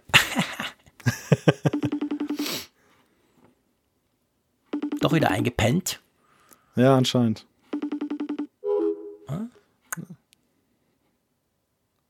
Raus? Eine Minute. Eine Minute kam gerade. Ah, eine Minute. Okay, dann quatschen wir. Dann genau. übersprechen wir die eine Minute. Das können wir locker machen. Im Radio würdest du jetzt sagen, bevor der nächste, da würdest du diesen Song einspielen. Das mache ich natürlich hier nicht. Ähm, ja, es geht darum, wir versuchen den Raphael Zeyer zu erreichen, weil, wie gesagt, der ist heute ja aus New York zurückgekommen am 4. Dezember und der könnte uns natürlich das ein oder andere direkt erzählen. Ich glaube, das macht Sinn, wenn wir schon so lange drüber gequatscht haben. Also von dem her gesehen ähm, werden wir gleich nochmal versuchen, ihn dann quasi auf, äh, aufzuschalten und hier in den, in den Podcast reinzunehmen, so ganz ad hoc, ganz wirklich ganz ungeplant, sage ich mal, weil ähm, wir dachten, ja, mal gucken, vielleicht ist er ja dabei. Und das wäre natürlich tatsächlich in der Tat sehr lustig, weil er uns da vielleicht noch ein paar Insights auch geben kann, was denn da so in New York ging oder wie ihm das überhaupt kam. Wir haben ja vorhin darüber gesprochen, dass ich gesagt habe, ja, wahrscheinlich waren ja auch die meisten Journalisten so ein bisschen enttäuscht oder haben halt andere Erwartungen gehabt. Von dem her können wir das natürlich direkt mal bei einem direkt Betroffenen nachfragen, ob denn er auch enttäuscht war. Jetzt weiß ich gar nicht, ähm, das im Fernsehen ist so, hey Regie, wo stehen wir denn? Ähm, sollen wir noch kurz über mal, Siri das, sprechen? Ja, das war mal das, äh, das war mal so schön. Ich weiß nicht, kennst du diese Sendung damals mit Jürgen von der Lippe an der ARD, Geld oder Liebe? Äh, ja, dem Namen nach, aber ich war sehr, war sehr populär. Der, bei mir der hatte auch immer dann, musste immer die Umbaupausen, dann, wenn die Bühne für den nächsten Music Act dann umgebaut wurde, hat er immer besprochen, das war auch schon fast legendär. Und jetzt ist unsere Bühne nämlich vorbereitet. Jetzt kann ich einfach mal hier rangehen. Hey. Und, und sage, hallo Raphael. Halli, hallo, guten Morgen, äh, Abend. Ja, Entschuldigung, dass wir dich jetzt aus deinem Reich der Träume rausgeholt haben, aber es ist ja ein wichtiger Zweck. Ich bin mehr zufällig aufgewacht, ehrlich gesagt. Ich bin, äh, äh ich habe die Junioren ins Bett gebracht und bin dann gleich selbst eingeschlafen. Jetzt nur zufällig aufgewacht und habe gesehen, oh, Apfelfunk. Apfelfunk live. Ja, wir, wir sprachen hier gerade darüber, über die Frage, wie denn äh, Journalisten, die vor Ort waren, dieses Event wahrgenommen haben. Wir haben uns ja schon sehr ausführlich jetzt über die Analyse unterhalten, aber uns interessiert natürlich brennt deine Perspektive. Mit welchem Gefühl bist du denn eigentlich zurückgereist? Ja, so ein bisschen äh, zwiespältig. Für mich als äh, Berichterstatter ist es natürlich äh, was ein bisschen ein schwieriger Anlass, weil der Newswert äh, nicht wahnsinnig hoch war, weil äh, die jährlichen äh, Download-Charts, die finde ich immer sehr, sehr spannend. Äh, die qualitativen Rankings von Apple ja, die, die sind schon auch spannend, aber äh, das ist etwa dasselbe wie wenn äh, der Supermarkt seine Lieblingsprodukte äh, auswählt und eine Liste macht. Äh, das ist immer ein bisschen äh, weniger spannend. Das war für mich der schwierige Teil. Der andere Teil für mich als äh, Experte war der Anlass unglaublich äh, spannend und hilfreich, weil äh, du hast endlich mal all die Leute getroffen, die du sonst nur äh, per Internet kennst. Äh, die Leute von Halid, da die Foto-App. Ich bin da Beta-Tester und äh, bespreche mit denen auch hin und wieder Sachen. Jetzt haben wir uns endlich mal getroffen.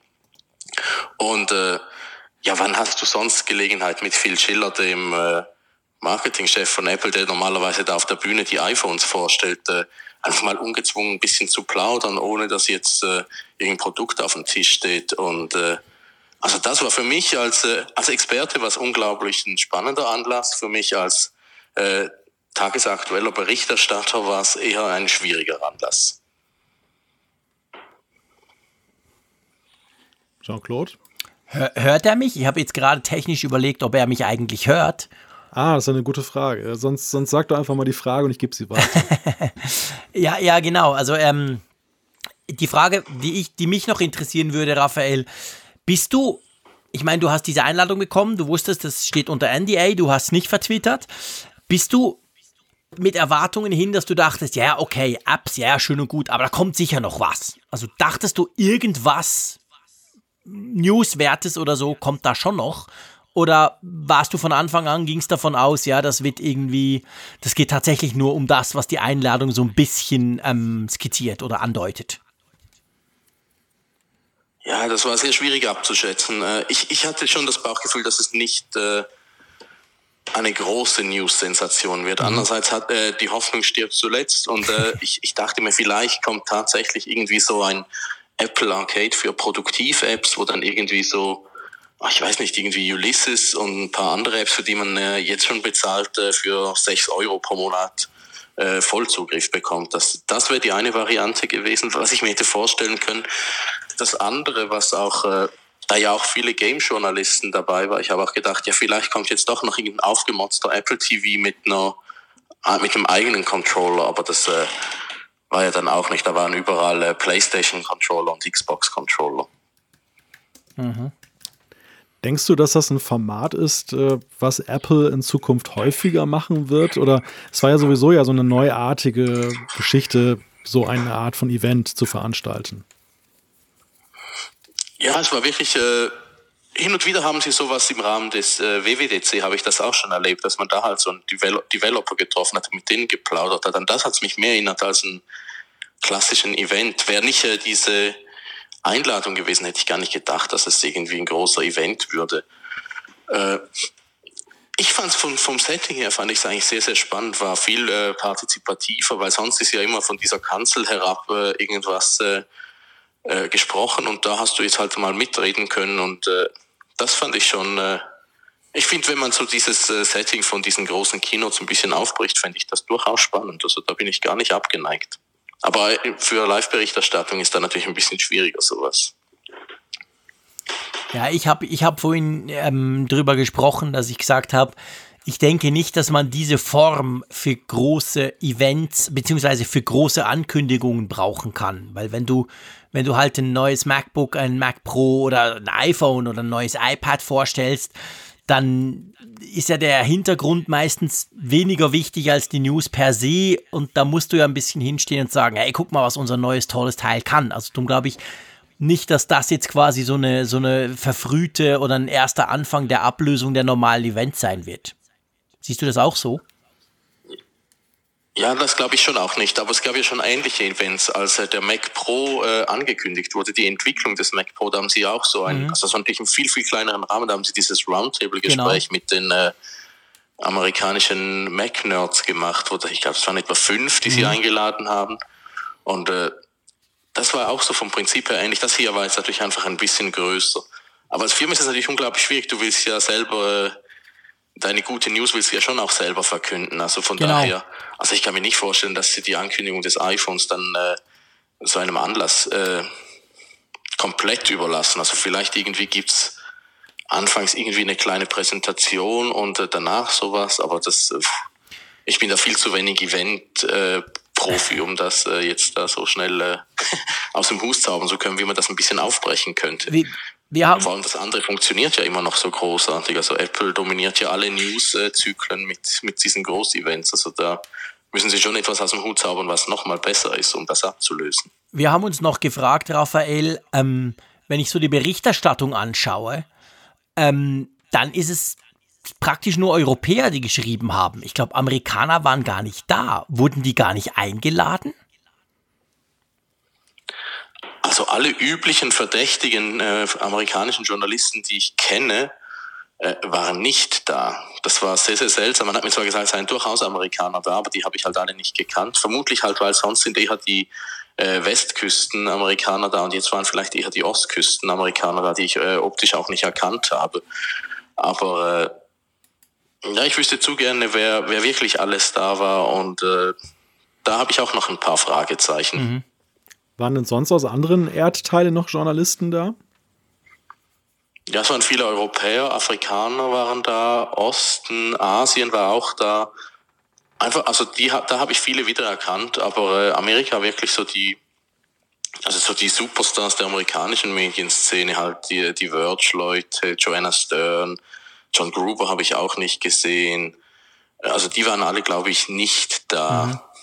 Also vielleicht habe ich mich auch. Wir haben, haben ja auch alle nichts geschrieben. zwei von diesen Anlässen gab, einen am Vortag und einen am Tag, wo wir waren, aber als dann auch keine die üblichen amerikanischen Verdächtigen auch da nichts berichtet haben, haben wir dann gedacht, dann war wirklich dieser Event einmalig.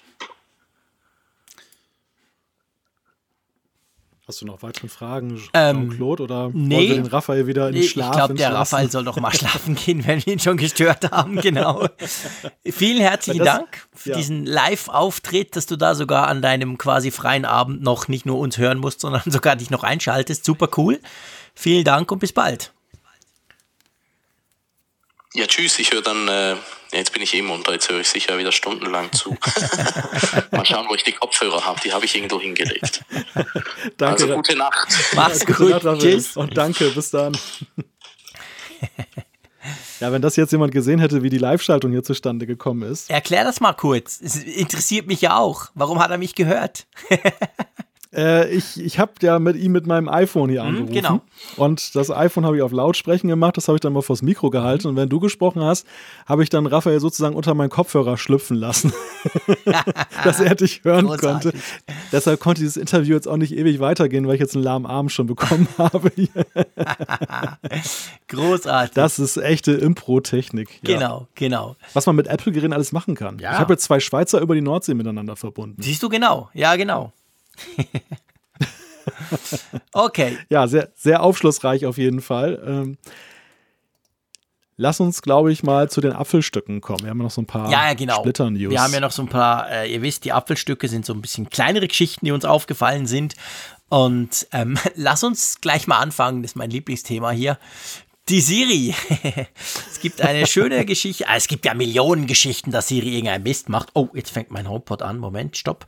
Ähm, und ähm, dass sie nicht das Richtige sagt, das kennen wir alle auch natürlich. Ich habe da schon genug Worte drüber verloren, das wollen nicht jeder anfangen. Aber äh, Siri hat bei einem Wettermoderator reingequatscht mit einer nachweislich falschen Wetterprognose, oder? Kann man das so zusammenfassen?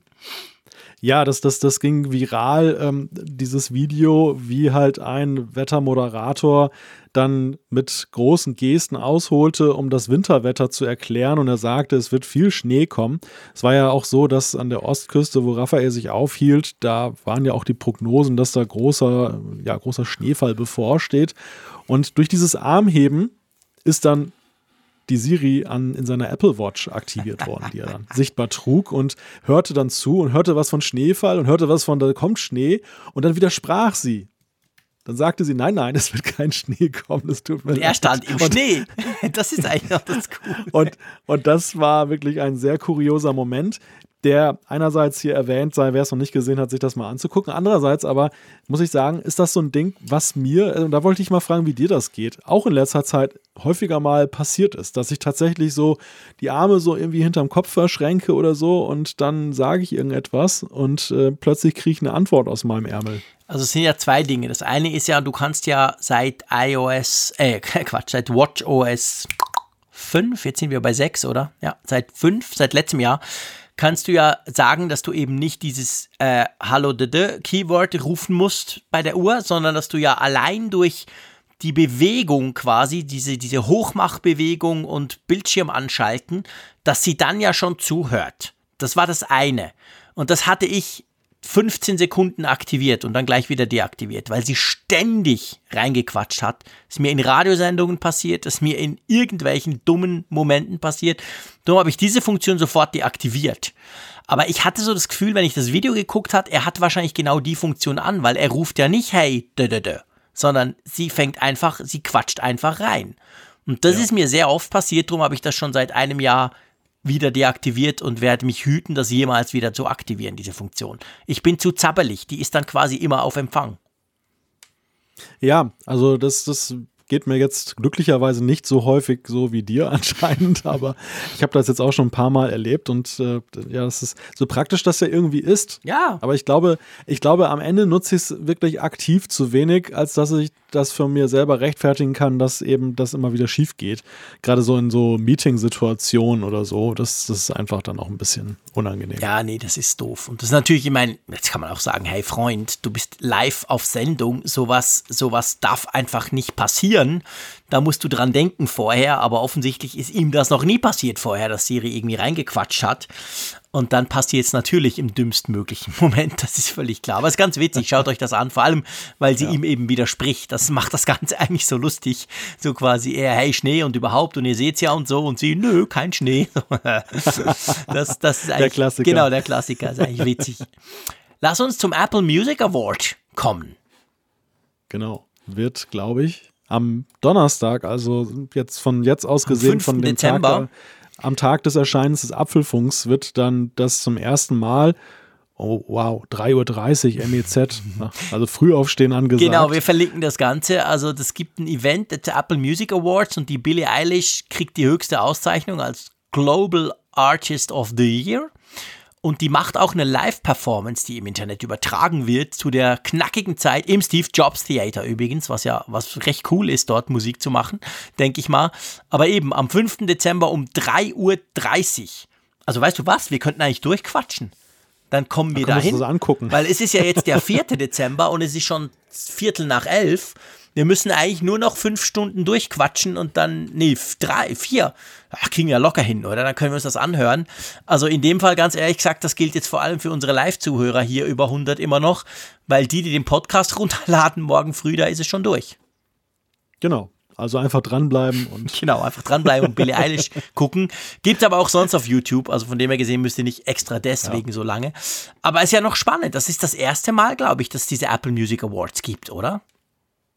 Ja, das ist interessant, dass sie da einsteigen. Ähm, es gab ja, glaube ich, auch in der Vergangenheit schon immer mal so Musikevents, also auch noch aus den Zeiten vor Apple Music, vor dem Streamingdienst, wo sie also Konzerte ja, diese iTunes gemacht in haben. London waren doch die auch. Genau, die diese iTunes riesen, Festivals. Genau, diese iTunes Festivals war auch eine Riesengeschichte, ja. aber ich glaube, diese Awards in dem Sinn haben sie, machen sie jetzt zum ersten Mal. Ja, das ist, das ist schon was Besonderes. Und das Besondere ist auch nebenbei, und das hat wiederum Begehrlichkeiten auch bei vielen Tech-Nerds dann geweckt, der Preis, der, wie, dieser, wie dieser Award aussieht, wie dieser Pokal aussieht, das ist ganz witzig. Da haben sie nämlich so eine äh, Siliziumscheibe genutzt, mhm. auf der dann halt dann Transistoren schon drauf gepresst sind und so weiter. Augenscheinlich so eine Fehlproduktion, also wo sie nichts mit anfangen konnten, weil im tausendstel Millimeter Bereichen, was dann nicht so ist, da gibt es ja mal viel Ausschuss. Und statt das dann einfach dann auf den Müll zu werfen, haben sie gesagt, nee, nee, kann man doch wunderbar irgendwie dann so als Preis machen. Man macht eine Glasscheibe vorne, eine Glasscheibe hinten und dann irgendwie dann noch so ein Sockel. Und das Ding sieht tatsächlich ziemlich cool das aus. Geil ich finde, Würde ich mir super das, gerne über meinen iMac hängen, ja. ganz ehrlich gesagt. da bist du nicht der Einzige. Nee, nee, ja. nee, nee. Da bin ich nicht allein. Also ich, ich weiß nicht, wie gerade die Billie Eilish oder überhaupt die hier ausgezeichneten Künstler sind natürlich alles super, super, mega Top-Acts. Das ist nicht wie, wie, die, wie die App Awards, wo vielleicht auch mal eine kleinere App ans Rampenlicht gezerrt. Das sind ja alles diese super Mega-Stars, die wahrscheinlich ständig solche Auszeichnungen kriegen. Aber trotzdem, nichtsdestotrotz, zumindest das, was du kriegst, jetzt mal rein physisch gesehen, ist bei Apple super spannend. Also das finde ich auch, ja. Ja. Weil auf den ersten Moment, das ist ja noch cool, das ist ja auch wieder so ein bisschen typisch Apple. Im ersten Moment sieht es ja einfach aus wie eine CD. Also du denkst Ja, ja, so im ersten genau. Moment, ja, ja klar, goldene CD etc., kennen wir ja alles, diese Musikpreise. Und dann merkst du, nee, Moment, das ist keine CD, das schimmert zwar so ein bisschen ähnlich, aber das ist eben was anderes. Und das ist schon, ja, finde ich auch. Also der Nerd in mir juchzt da auch. Ja, es ist, es ist eine sehr interessante Verquickung, die sie da Ja. machen. Das, ich finde, dass ähm, früher wäre, glaube ich, sowas nicht so ungewöhnlich gewesen. Da, da waren einfach die Tech-Firmen noch viel nerdiger unterwegs und da, ja, da wären die schneller auf die Idee gekommen zu sagen, ja, wir haben da noch was, da kann man doch was draus machen. Ich kann mich erinnern, ich hatte irgendwann mal, ach Gott, das war noch Jugendzeiten, da bin ich auf eine irgendeine Weise äh, in den Besitz gekommen von so einem Schlüsselanhänger von IBM, ein Werbegeschenk. Und da war auch so ein kleiner Chip halt drin, der wahrscheinlich auch aus der Chip-Produktion als Ausschuss dann rausgeflogen ist. Fand ich total cool, das Ding. Ich weiß gar nicht, wo das abgeblieben ist, aber das, das war schon sehr lustig. Heutzutage ist es ja so, dass ja auch die Tech-Konzerne mehr und mehr sich eigentlich so dieser klassischen ja, Glamour-Welt an, anpassen. Da würde man halt so wie so wie den Golden Globe oder irgendwie sowas, so einen klassischen Pokal ja. wählen. Und, und ich finde, da wird eine sehr interessante Brücke geschlagen, dass man irgendwie sofort sehen kann, ja, das, ist, das sieht irgendwie digital aus, das sieht irgendwie nach Streamingdienst aus. Und andererseits, wie du schon sagst, sieht es nach einer CD aus. Also ein sehr pfiffiges Ja, Design. definitiv. Ähm, dann äh, der letzte Punkt in unseren Apfelstücken ist so ein Klassiker aus der Rubrik, haben wir schon lange gesagt, oder? Wo der Apfelfunk Ja. wusste schon seit Monaten. Bei deinem Selbstbewusstsein hätte ich jetzt eigentlich vermutet, dass du sagst, die haben auf den Apfelfunk gehört. Aber Ja, bei BMW weiß ich das nicht so genau. Ähm, aber ja, es geht ums CarPlay. Das kennt ihr ja. Das haben ja moderne Autos. Und BMW kam ja auf die sensationelle Idee vor Monaten schon, dass man doch dieses CarPlay quasi als Abo-Dienst machen könnte. So nach dem Motto: Hey Freunde, ihr kauft euch für 80.000 Euro ein schickes Auto. Aber das CarPlay kostet euch dann nochmal einen monatlichen Grundbetrag. Wir fanden das schon vor, ich weiß nicht mehr in welcher Sendung es war, schon eine Weile her. Wir fanden das damals schon eher merkwürdig bis dumm. Und jetzt hat das offensichtlich, kam das auch in München an. Sie kippen die ganze Geschichte nämlich. Genau. Äh, gegenüber der Autobild hat der Leiter des Produktmanagements bei, bei BMW, Peter Heinrich, nämlich, Henrich, nämlich gesagt, dass sie das jetzt, dass sie ihr Angebot in Anführungszeichen vereinfachen. Dass sie, also letzten Endes, du bezahlst einmal und dann kannst du es unlimitiert nutzen. Und das, weil sie eben sehr viel Kundenfeedback bekommen haben. Dass die Leute wirklich gesagt haben, das kann ja wohl nicht angehen. Also augenscheinlich ging das nicht nur uns so, die Bewertung, sondern dass eben auch viele gesagt haben, und das, da haben wir uns ja damals auch recht eindeutig geäußert. Wir haben ja einfach festgestellt, wo, warum soll man für eine Funktion, die ja jetzt keinen laufenden Aufwand für den Hersteller darstellt, dann immer wieder bezahlen. Das, das war ja jetzt nicht ersichtlich. Das ist ja einfach eine Funktionalität, die integrierst du in dein Entertainment-System als Autohersteller. Und Genau. mag sein, dass du jetzt dann irgendwie entscheidest, es gibt verschiedene Güteklassen von Radio, das, was das dann beherrscht und dass du es auch softwaretechnisch dann freischaltest. Das ist nicht sehr ungewöhnlich. Aber eben dieses Abo-Modell, das, das war nur mit Fragezeichen versehen. Ja, genau. Das war eigentlich eine absolut dämliche Idee. Und das haben sie jetzt gekippt. Also von dem her, wer das will, muss wahrscheinlich beim Konfigurieren des Autos das mal noch als Option dazu nehmen. Die kostet auch, aber eben nur einmal. Und dann kann das quasi über die Laufzeit des Autos dann auch nutzen. Ja, ich glaube, da müssen wir nicht mehr mehr dazu sagen. Macht Sinn so, oder? Wir können uns wieder einen BMW kaufen, wir beide. Ja, genau, ja, stimmt, genau. Das war ja der einzige Grund, warum ich mir das Teil nicht gekauft habe, genau. Wie mit unseren zwei alten Autos, die beide kein CarPlay haben, gell? Oh ja, ja gar nichts zu haben, nicht mal Bluetooth. Nicht? Was, du hast nicht mal Bluetooth? Echt? Nein. Wow, krass. Nein, ich, du hast auch noch so ein Teil, also den Motor musst du noch füttern. Mit den 1 PS Motor oder das nicht. Mit der Kurbel Das meinst Pferd. du? Das Pferd, das du vorne dran Du bist- hängst. Du, du, wirst, du wirst lachen. Ich habe heute ein äh, Online-Shopping-Paket vorgefunden, ähm, das äh, einen neuen FM-Transmitter enthielt, weil der alte irgendwie durchgebrannt ist. Also ich konnte keine Podcasts mehr hören auf Fahrten. Ich muss mich tatsächlich mein altertümliches, äh, immerhin CD-Radio, dann über einen FM-Transmitter dann immer mit, mit Podcasts füttern. Wow. Gut, da bin ich ein bisschen moderner unterwegs. Bluetooth hat mein Teil. Wobei ich ja letztens auch festgestellt habe, dass ich so oft die iPhones wechsle. Also das Auto ist jetzt elf Jahre alt. Also sicher jedes Mal einmal pro Jahr und dann meine Frau noch ab und zu, dass jetzt dieser Speicher voll war quasi. Ich konnte das neue iPhone, das iPhone 11 Pro Max, das ich ja habe, seit, seit, seit zwei Monaten, das konnte ich gar nicht mehr hinzufügen. Das habe ich relativ lange nicht gecheckt, weil ich so gewöhnt war, einsteigen, losfahren und dann irgendwie mal gucken. Und dann musste ich quasi nachgucken, wie man denn diesen, diesen Speicher an alten Geräten irgendwie resettet. Aber ich habe es hingekriegt, es funktioniert bei mir wieder. Aber lass uns zur Umfrage der Woche kommen, die ist sicher spannender, als wenn wir zwei uns über Autos unterhalten. Ja, gut, ich glaube, diese Sache mit dem FM-Transmitter, wenn die nicht schon jeder kennt, aber das ist halt eine ganz gute Möglichkeit, wenn du ein altes Radio hast und äh, keine Möglichkeit hast, es mal eben schnell auszutauschen, dass du dann eben dann auch Bluetooth-Funktionalität dann da drauflegst. Das einzige Problem ist, wenn du so wie ich in der Schnittmenge zweier großer UKW-Sender wohnst mm, und alle 0,3 Megahertz ja. dann die Frequenz belegt ist, dann hast du ein bisschen Schwierigkeiten, eine Lücke zu finden. Also so ganz ohne Hintergrundrauschen kriege ich es nie hin, aber naja, es ist okay. Und diese Dinger kosten halt auch nicht mehr die Welt. Ja. Damals waren sie total teuer, mittlerweile kosten sie irgendwie 13 bis 15 Euro. Ja, und Euro. das ist vielleicht noch witzig, das ist ein guter Einwand und das kann man jetzt auch in die Moderne quasi übernehmen, nämlich das gleiche Problem oder die gleichen äh, Herausforderungen haben bei uns jetzt viele. Man, in der Schweiz ist es so, dass man plant, das heißt noch nicht unbedingt, dass es klappt, aber ich gehe tatsächlich davon aus, so in den nächsten vier Jahren das FM-Netz, also UKW, abzuschalten und nur noch DAB Plus zu machen. Und das schon lange bei uns sind praktisch eigentlich alle Sender auf DAB Plus, schon seit Jahren. Also von dem her geht es wirklich nur noch darum, in Anführungszeichen die alten UKW-Sender abzuschalten. Das Problem ist aber natürlich, wenn du eben nicht ein modernes Auto hast, und da sprechen wir ja von weniger weit zurück als vielleicht Bluetooth, die haben ja längst nicht alle einen DAB-Empfänger. Und ich habe jetzt auch zum Beispiel das Problem, dass ich mir überlege, ja, okay, wie kriege ich denn DAB-Radio in mein Auto rein, das nur UKW hat und Bluetooth? Und da gibt es eben auch solche, solche Transmitter, die habe ich gesehen, die, die, entweder über FM für die ganz alten oder die dann quasi DAB via Bluetooth bei mir in mein, mein Gerät reinkriegen würden. Also das Thema ist durchaus noch nicht tot. Ja, spannend. Ja, ja, ja genau. Oder die gute alte Adapterkassette, kennst du die noch? Ja, ja, genau, ja, stimmt, geil, ja, genau. mit 3,5 genau, mm Jack, Mini-Jack auf der einen Seite, auf der anderen Seite Kassette mit so einem Tonkopf, genau. Das, das, das, Problem bei den Dingern ist, du hast heute weder den Klinkenstecker am Smartphone noch die Kassette, das Kassettendeck. genau, das vor allem nicht, genau.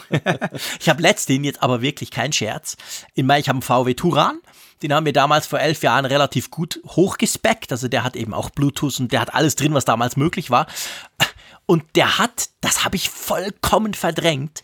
Letztendlich macht mein Sohnemann zwischen den Sitzen diese, diese, diese, also wo du den Arm drauflegen kannst, diese Armlehne vom zwischen Fahrersitz und Beifahrersitz auf. Und darunter ist ein sechs- oder achtfach CD-Wechsler. Und da hat er auf den Knopf gedrückt und da kam eine CD raus. Ich habe also vor zehn Jahren, habe ich mir CDs gebrannt mit so meinen Lieblingssongs und so quasi Playlist-mäßig und habe die da reingemacht und die motten jetzt seit wahrscheinlich neun Jahren da drin vor sich hin. Ich wusste gar nicht mehr, dass das überhaupt da ist, das Teil. So in Sachen alte Technik. Was war denn da für Musik drauf? Ja, das weiß ich nicht. Oder das würde ich, wenn schon gar nicht hier öffentlich bekannt geben. Es bleibt ein Geheimnis. Genau, es bleibt ein Geheimnis.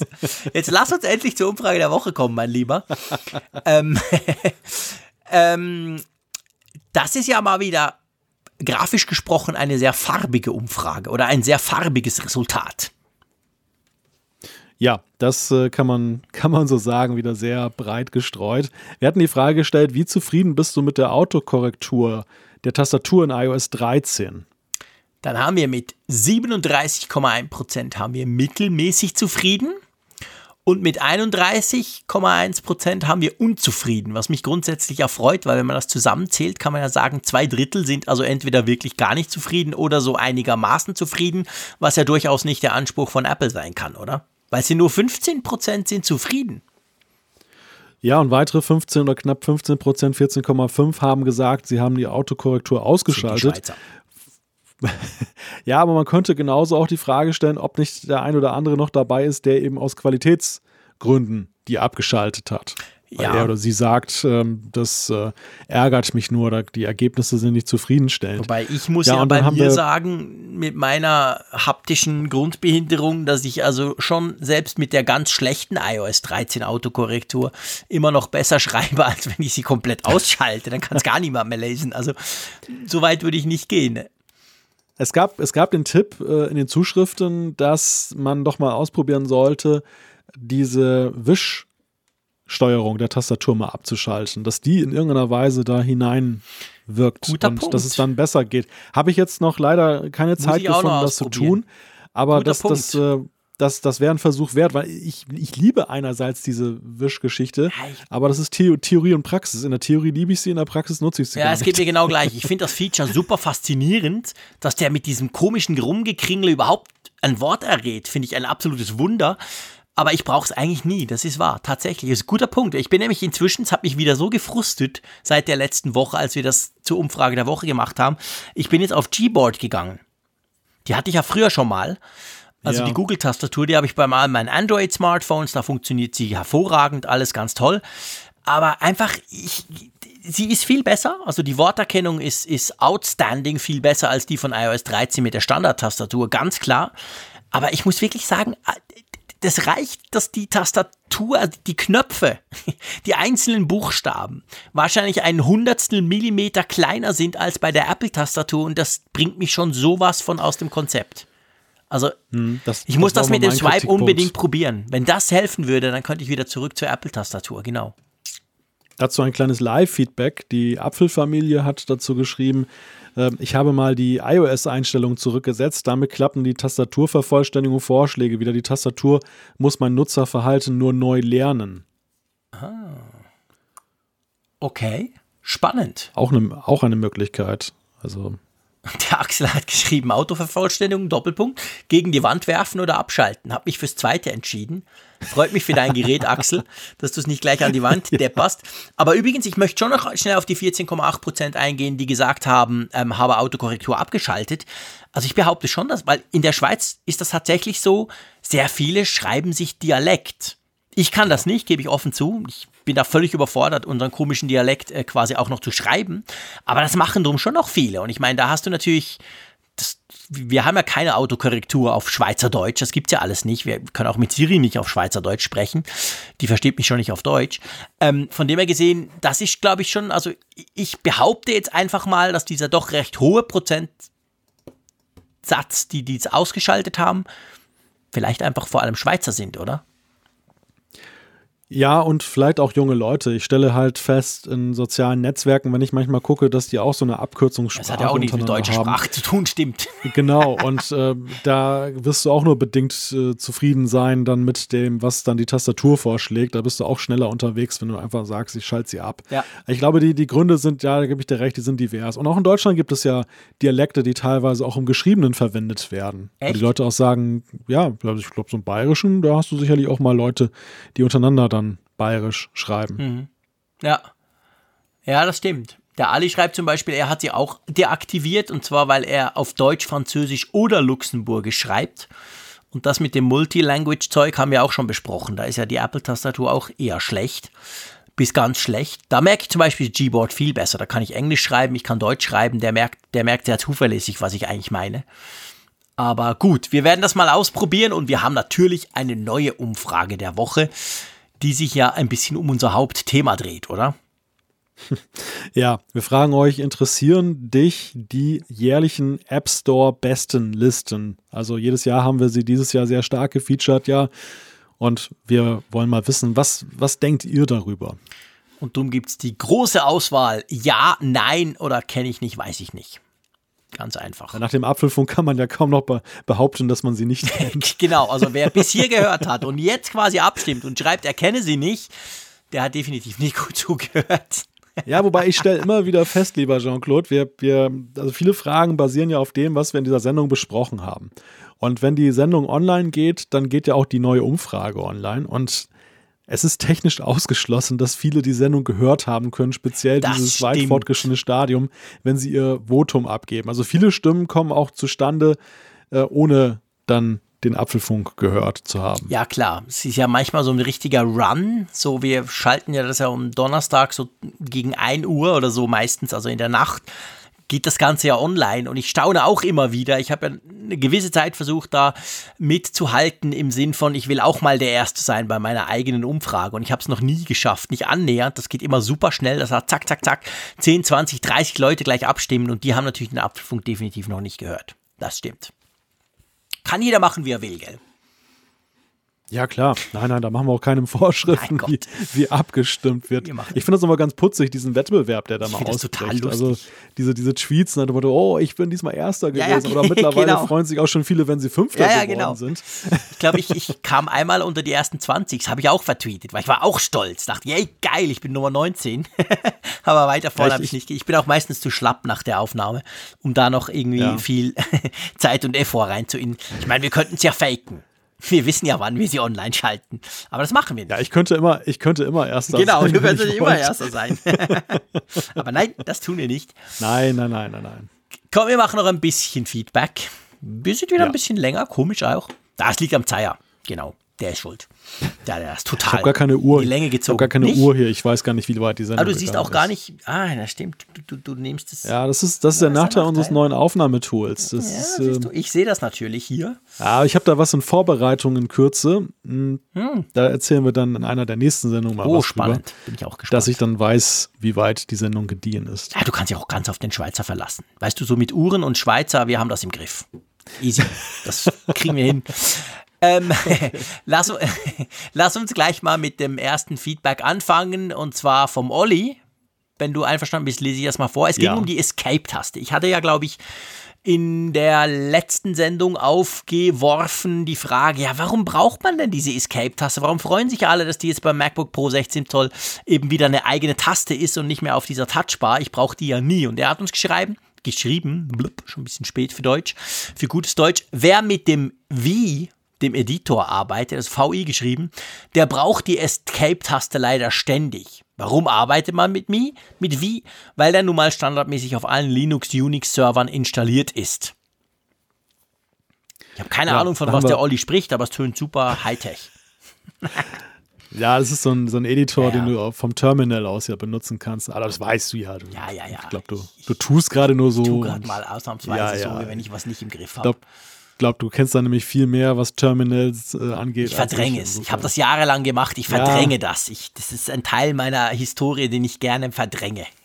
Weil ich so froh bin, dass ich es nicht mehr machen muss. oje, oje. Aber daran anschließend vielleicht gleich noch die nächste Zuschrift und zwar von Gerd aus dem Bergischen Land.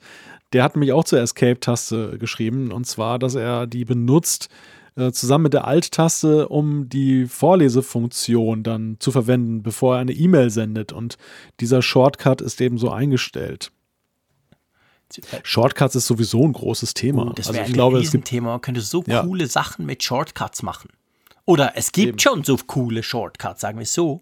Ich meine, der Shortcut ist ja so ein bisschen das 3D-Touch eigentlich. Wenn du es kennst, findest du es Hammer, aber du kommst nie drauf, wie es sein könnte. Ja, ja, ja, richtig. Also du kannst da unglaublich viele Sachen eben machen und ja, das ist, da gibt es sehr, sehr, sehr nützliche Anwendungen. Wobei ich Wir haben ja noch dann im Feedback dann auch noch was gekriegt hier. Escape-Taste zum Beispiel, um Dialoge schnell mal zu schließen, ohne den Mauszeiger ja, zu verwenden. Das stimmt, aber ich habe mich ja schon öfter hier im Apfelfunk als Mäuseschubser geoutet. Von dem her versuche ich auch immer dieses kleine X zu treffen und dann das Fenster so zuzumachen. Aber es stimmt natürlich, mit der Escape-Taste bist du bei vielen Dingen viel schneller. Wollen wir noch äh, den Matthias ähm, ja. iPhone 11 bringen? Das könnte eine, könnte eine längere Besprechung werden.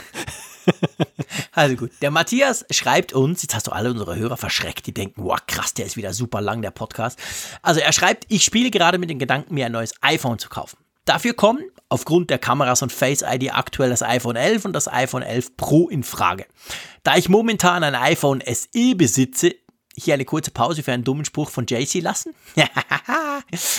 äh, habe ich etwas Angst vor dem großen Bildschirm des iPhone 11 11s. Allerdings klingen 1300 Euro für das 11 Pro auch sehr teuer. Ich finde die Features Pro zwar stark, brauche sie aber, wenn ich ehrlich zu mir bin, nicht wirklich und bin entsprechend hin und her gerissen. Ich würde mich freuen, wenn ihr die Frage, ob es ein iPhone 11 oder ein 11 Pro werden sollte, in einer der nächsten Apfelfunkfolgen aufgreifen könntet, beziehungsweise eine Langzeitbewertung abgeben könntet.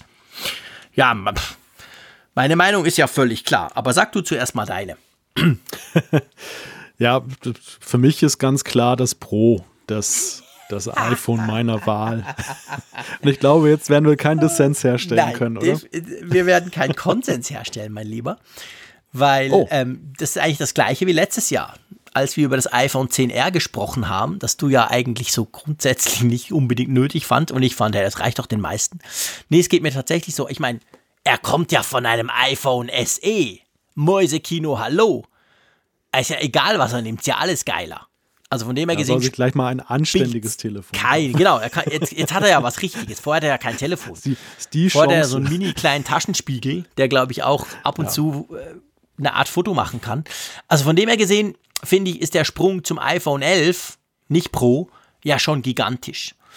Aber ganz ehrlich, und auch wenn es um die Finanzen geht natürlich, ich habe selber auch das iPhone 11 hier und muss wirklich sagen, die Idee, dass man auf den Zoom verzichtet hat und dafür das Weitwinkel eingebaut hat, fand ich zuerst blöd, weil ich dachte, ja, aber Zoom ist wichtig, ich zoome doch so gern.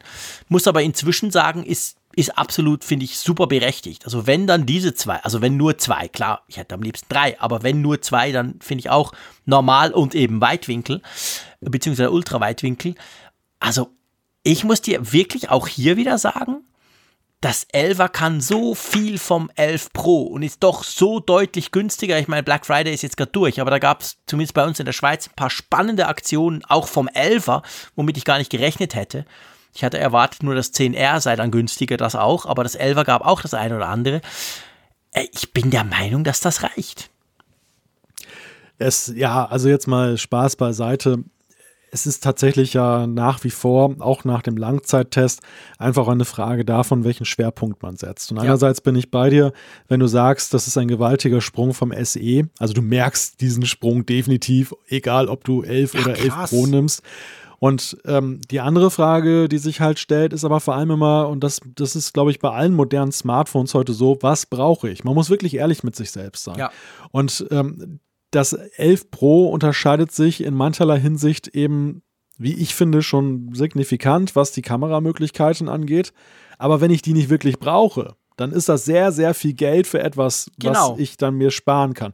Und er schreibt ja selbst, dass er eben jetzt ja schon in sich gegangen ist, gründlich, und hat eben festgestellt, er findet zwar die Features stark, klar, wer findet die nicht stark, ne? die sind ja imposant, aber er braucht sie nicht. Er braucht sie nicht wirklich. Und, und ähm, dann würde ich einfach sagen, wenn du alleine schon diesen Zweifel hast, dann brauchst du sie tatsächlich nicht.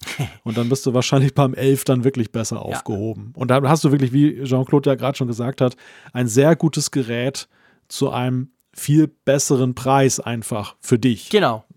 Also nicht falsch verstehen, das 11 Pro ist fantastisch, keine Frage. Aber Ja, wenn du aus dem von einem SE kommst, das muss man ja auch berücksichtigen. Ich meine, wenn du jetzt von einem 10S kommst, dann ist es ganz anders. Aber wenn du von einem SE kommst, Pause lassen für Spruch von mir, nein, das mache ich jetzt nicht mehr, ähm, dann finde ich eigentlich, und du schreibst ja auch, ja, 1300 ist halt schon heavy für das 11 Pro. Ja, ist es, ist sehr teuer. Von dem her gesehen, aus dem, was ich jetzt weiß durch deine Zuschrift, Matthias, sagen wir es so, finde ich, das 11er, und ich sage jetzt extra nicht, würde reichen, was tönt so ein bisschen, ja, sondern finde ich eigentlich, das 11er wäre perfekt. Sag ich ganz ehrlich, weil ich bin der Meinung, wenn ich zum Beispiel vergleiche letztes Jahr 10S und 10R und dieses Jahr 11 Pro und 11, dann bin ich der Meinung, dass der Unterschied zwischen den beiden dieses Jahr sogar ein bisschen kleiner wurde als letztes Jahr. Ich lehne mich damit vielleicht ein bisschen aus dem Fenster, aber das ist meine Meinung. Von dem her würde ich ihm ganz klar das 11er empfehlen. Auch klar aus meiner Sicht eine Frage eben der Schwerpunkte. Aber ja, Ja. also ich denke, dass, dass jedes Jahr das, das Feature-Set halt etwas sich wandelt und dann dementsprechend auch die gefühlten Unterschiede größer oder kleiner sind. Und Ja. vom grundsätzlichen Standpunkt her bin ich bei dir, dass man sagen kann, die sind sich schon, die haben sich schon angenähert. Dass das, das 10R war, und das war ja auch von manchen ein Vorbehalt, noch weiter weg von Ja. den, den Genau. damaligen äh, Premium-Modellen. Ähm, aber auch hier, also ich, ich bleibe dabei. Es ist wirklich, und das macht es halt so verdammt schwer. Damals konntest du halt sagen, ja, pff, gib mir das beste Smartphone. Und das beste Smartphone ist heute in hohem Maße eine individuelle Frage. Ja, gerade weil eben alle so gut sind. Das hängt ja auch damit zusammen. Früher gab es ja quasi ganz viele, die, die, die sind gleich rausgefallen. Oder sagen wir beim Zehner war es ja schon so. Klar, da hatten wir den großen Preissprung, aber grundsätzlich musstest du sagen, ja, willst du noch mit diesem blöden Knöpfchen-Drückezeug machen oder willst du die Zukunft? Paff. Und, und jetzt ist es tatsächlich schwierig, weil du halt sehr viele dieser neuen Funktionen im 11er ja auch drin hast. Er schreibt ja selber Face ID und bessere Kameras, drum geht er sowieso in die Richtung und, und kauft nicht noch einen Achter oder so. Also von dem her gesehen, ja, es wird nicht einfacher. Und du musst die ganz, ich glaube, man muss ehrlich mit sich sein. Ah, kann ich, will ich, darf ich so viel Geld ausgeben? Ist es mir das wert? Das ist sicher mal die wichtigste Frage. Und dann letztendlich, wo ist mir der Fokus wirklich so wichtig, dass ich dafür auch mehr oder eben weniger Geld ausgebe? Und dadurch entscheidet sich das Ganze dann. Aber wie gesagt, ich finde also beim Elver musst du überhaupt nicht das Gefühl haben, du machst da irgend so eine Cheap Charlie-Lösung, die so, ja, vielleicht für ein Jahr oder so hält, sondern das Elver ist ein fantastisches Smartphone. Punkt diese Frage, darf ich Geld ausgeben, die ist ja fast wie so ein roter Faden auch für unser Hauptthema dieser Ausgabe. Fällt mir gerade auf. Das war ja auch so die Frage, die viele hatten mit dem Event. Darf ich nochmal Geld ausgeben? das ist ja das Schöne eigentlich, wir müssen nicht, oder? das ist ja jetzt der Vorteil ja. von diesem Nicht-Event. Wir kommen gar nicht erst Zumindest in Versuchung zumindest nur kleines Geld, falls einem eine App zusagt. Und das ist ja wirklich dann erschwinglich. Ja, genau. Das ist ja, ist ja auch Geld, klar, aber ähm, nicht ganz in der Skala von, wenn sie jetzt irgendeine Wahnsinns-Hardware vorgestellt hätten, die uns dann wieder in die Bredouille gebracht hätte, dass wir wieder irgendwas Cooles kaufen müssen. Wobei, apropos Geld ausgeben, der iPhone, äh, der, der Mac Pro steht ja noch ähm, an. Der Dezember ja, wird nicht länger. Also eigentlich ist das Jahr ja in zwei Wochen aller spätestens durch. Von dem her gesehen, da könnte man durchaus noch Geld ausgeben in den nächsten paar Wochen, oder? Wenn der dann wirklich im App Store aufschlägt und man ihn bestellen und konfigurieren kann. Gib's dazu, du bist in Willigkeit in Shenzhen, um die letzte Schraube anzuziehen. Genau, ja, ja, ich hab die, genau, ich gehe da hin und wobei, der wird ja, das wissen wir jetzt, der wird ja eben nicht dort. Ich werde sehr enttäuscht sein. Ja. Der wird ja in Austin von echten Amerikanern unter der Aufsicht von Donald Trump zusammengeschraubt. Hm. Ähm, genau. Die Außenbleche. Die Außenbleche, genau. Ah ja, genau, stimmt. Ich montiere dann diese, diese geilen Karten rein, diese Speed- und Grafikkarten in Shenzhen. Genau, mal gucken. Ja, ähm, ich gucke jetzt doch wieder auf die Uhr, lieber Malte. Und auch wenn ich dir ja nie ins Wort fallen würde und ja niemals möchte, dass du weniger, dass du nicht mehr sprechen darfst, aber ich glaube, so langsam oder gut können wir die letzte Eins einer Folge, die eine Eins vorne dran hat, glaube ich, langsam beschließen, oder? Ich denke auch, ja. Da sagen wir nichts Falsches. Die 199 ist hiermit Geschichte. Die 200 steht vor der Tür. Die kriegt ihr definitiv. Ich freue mich jetzt schon drauf, die mit dir raumzeitmäßig vorzuproduzieren. Ähm, aber drum sage ich auch wie immer Tschüss, bis nächste Woche. Man hört sich. Genau. Danke auch an unsere Live-Hörer, die wieder zahlreich mit dabei waren und Input gegeben haben. Und bis zu 200.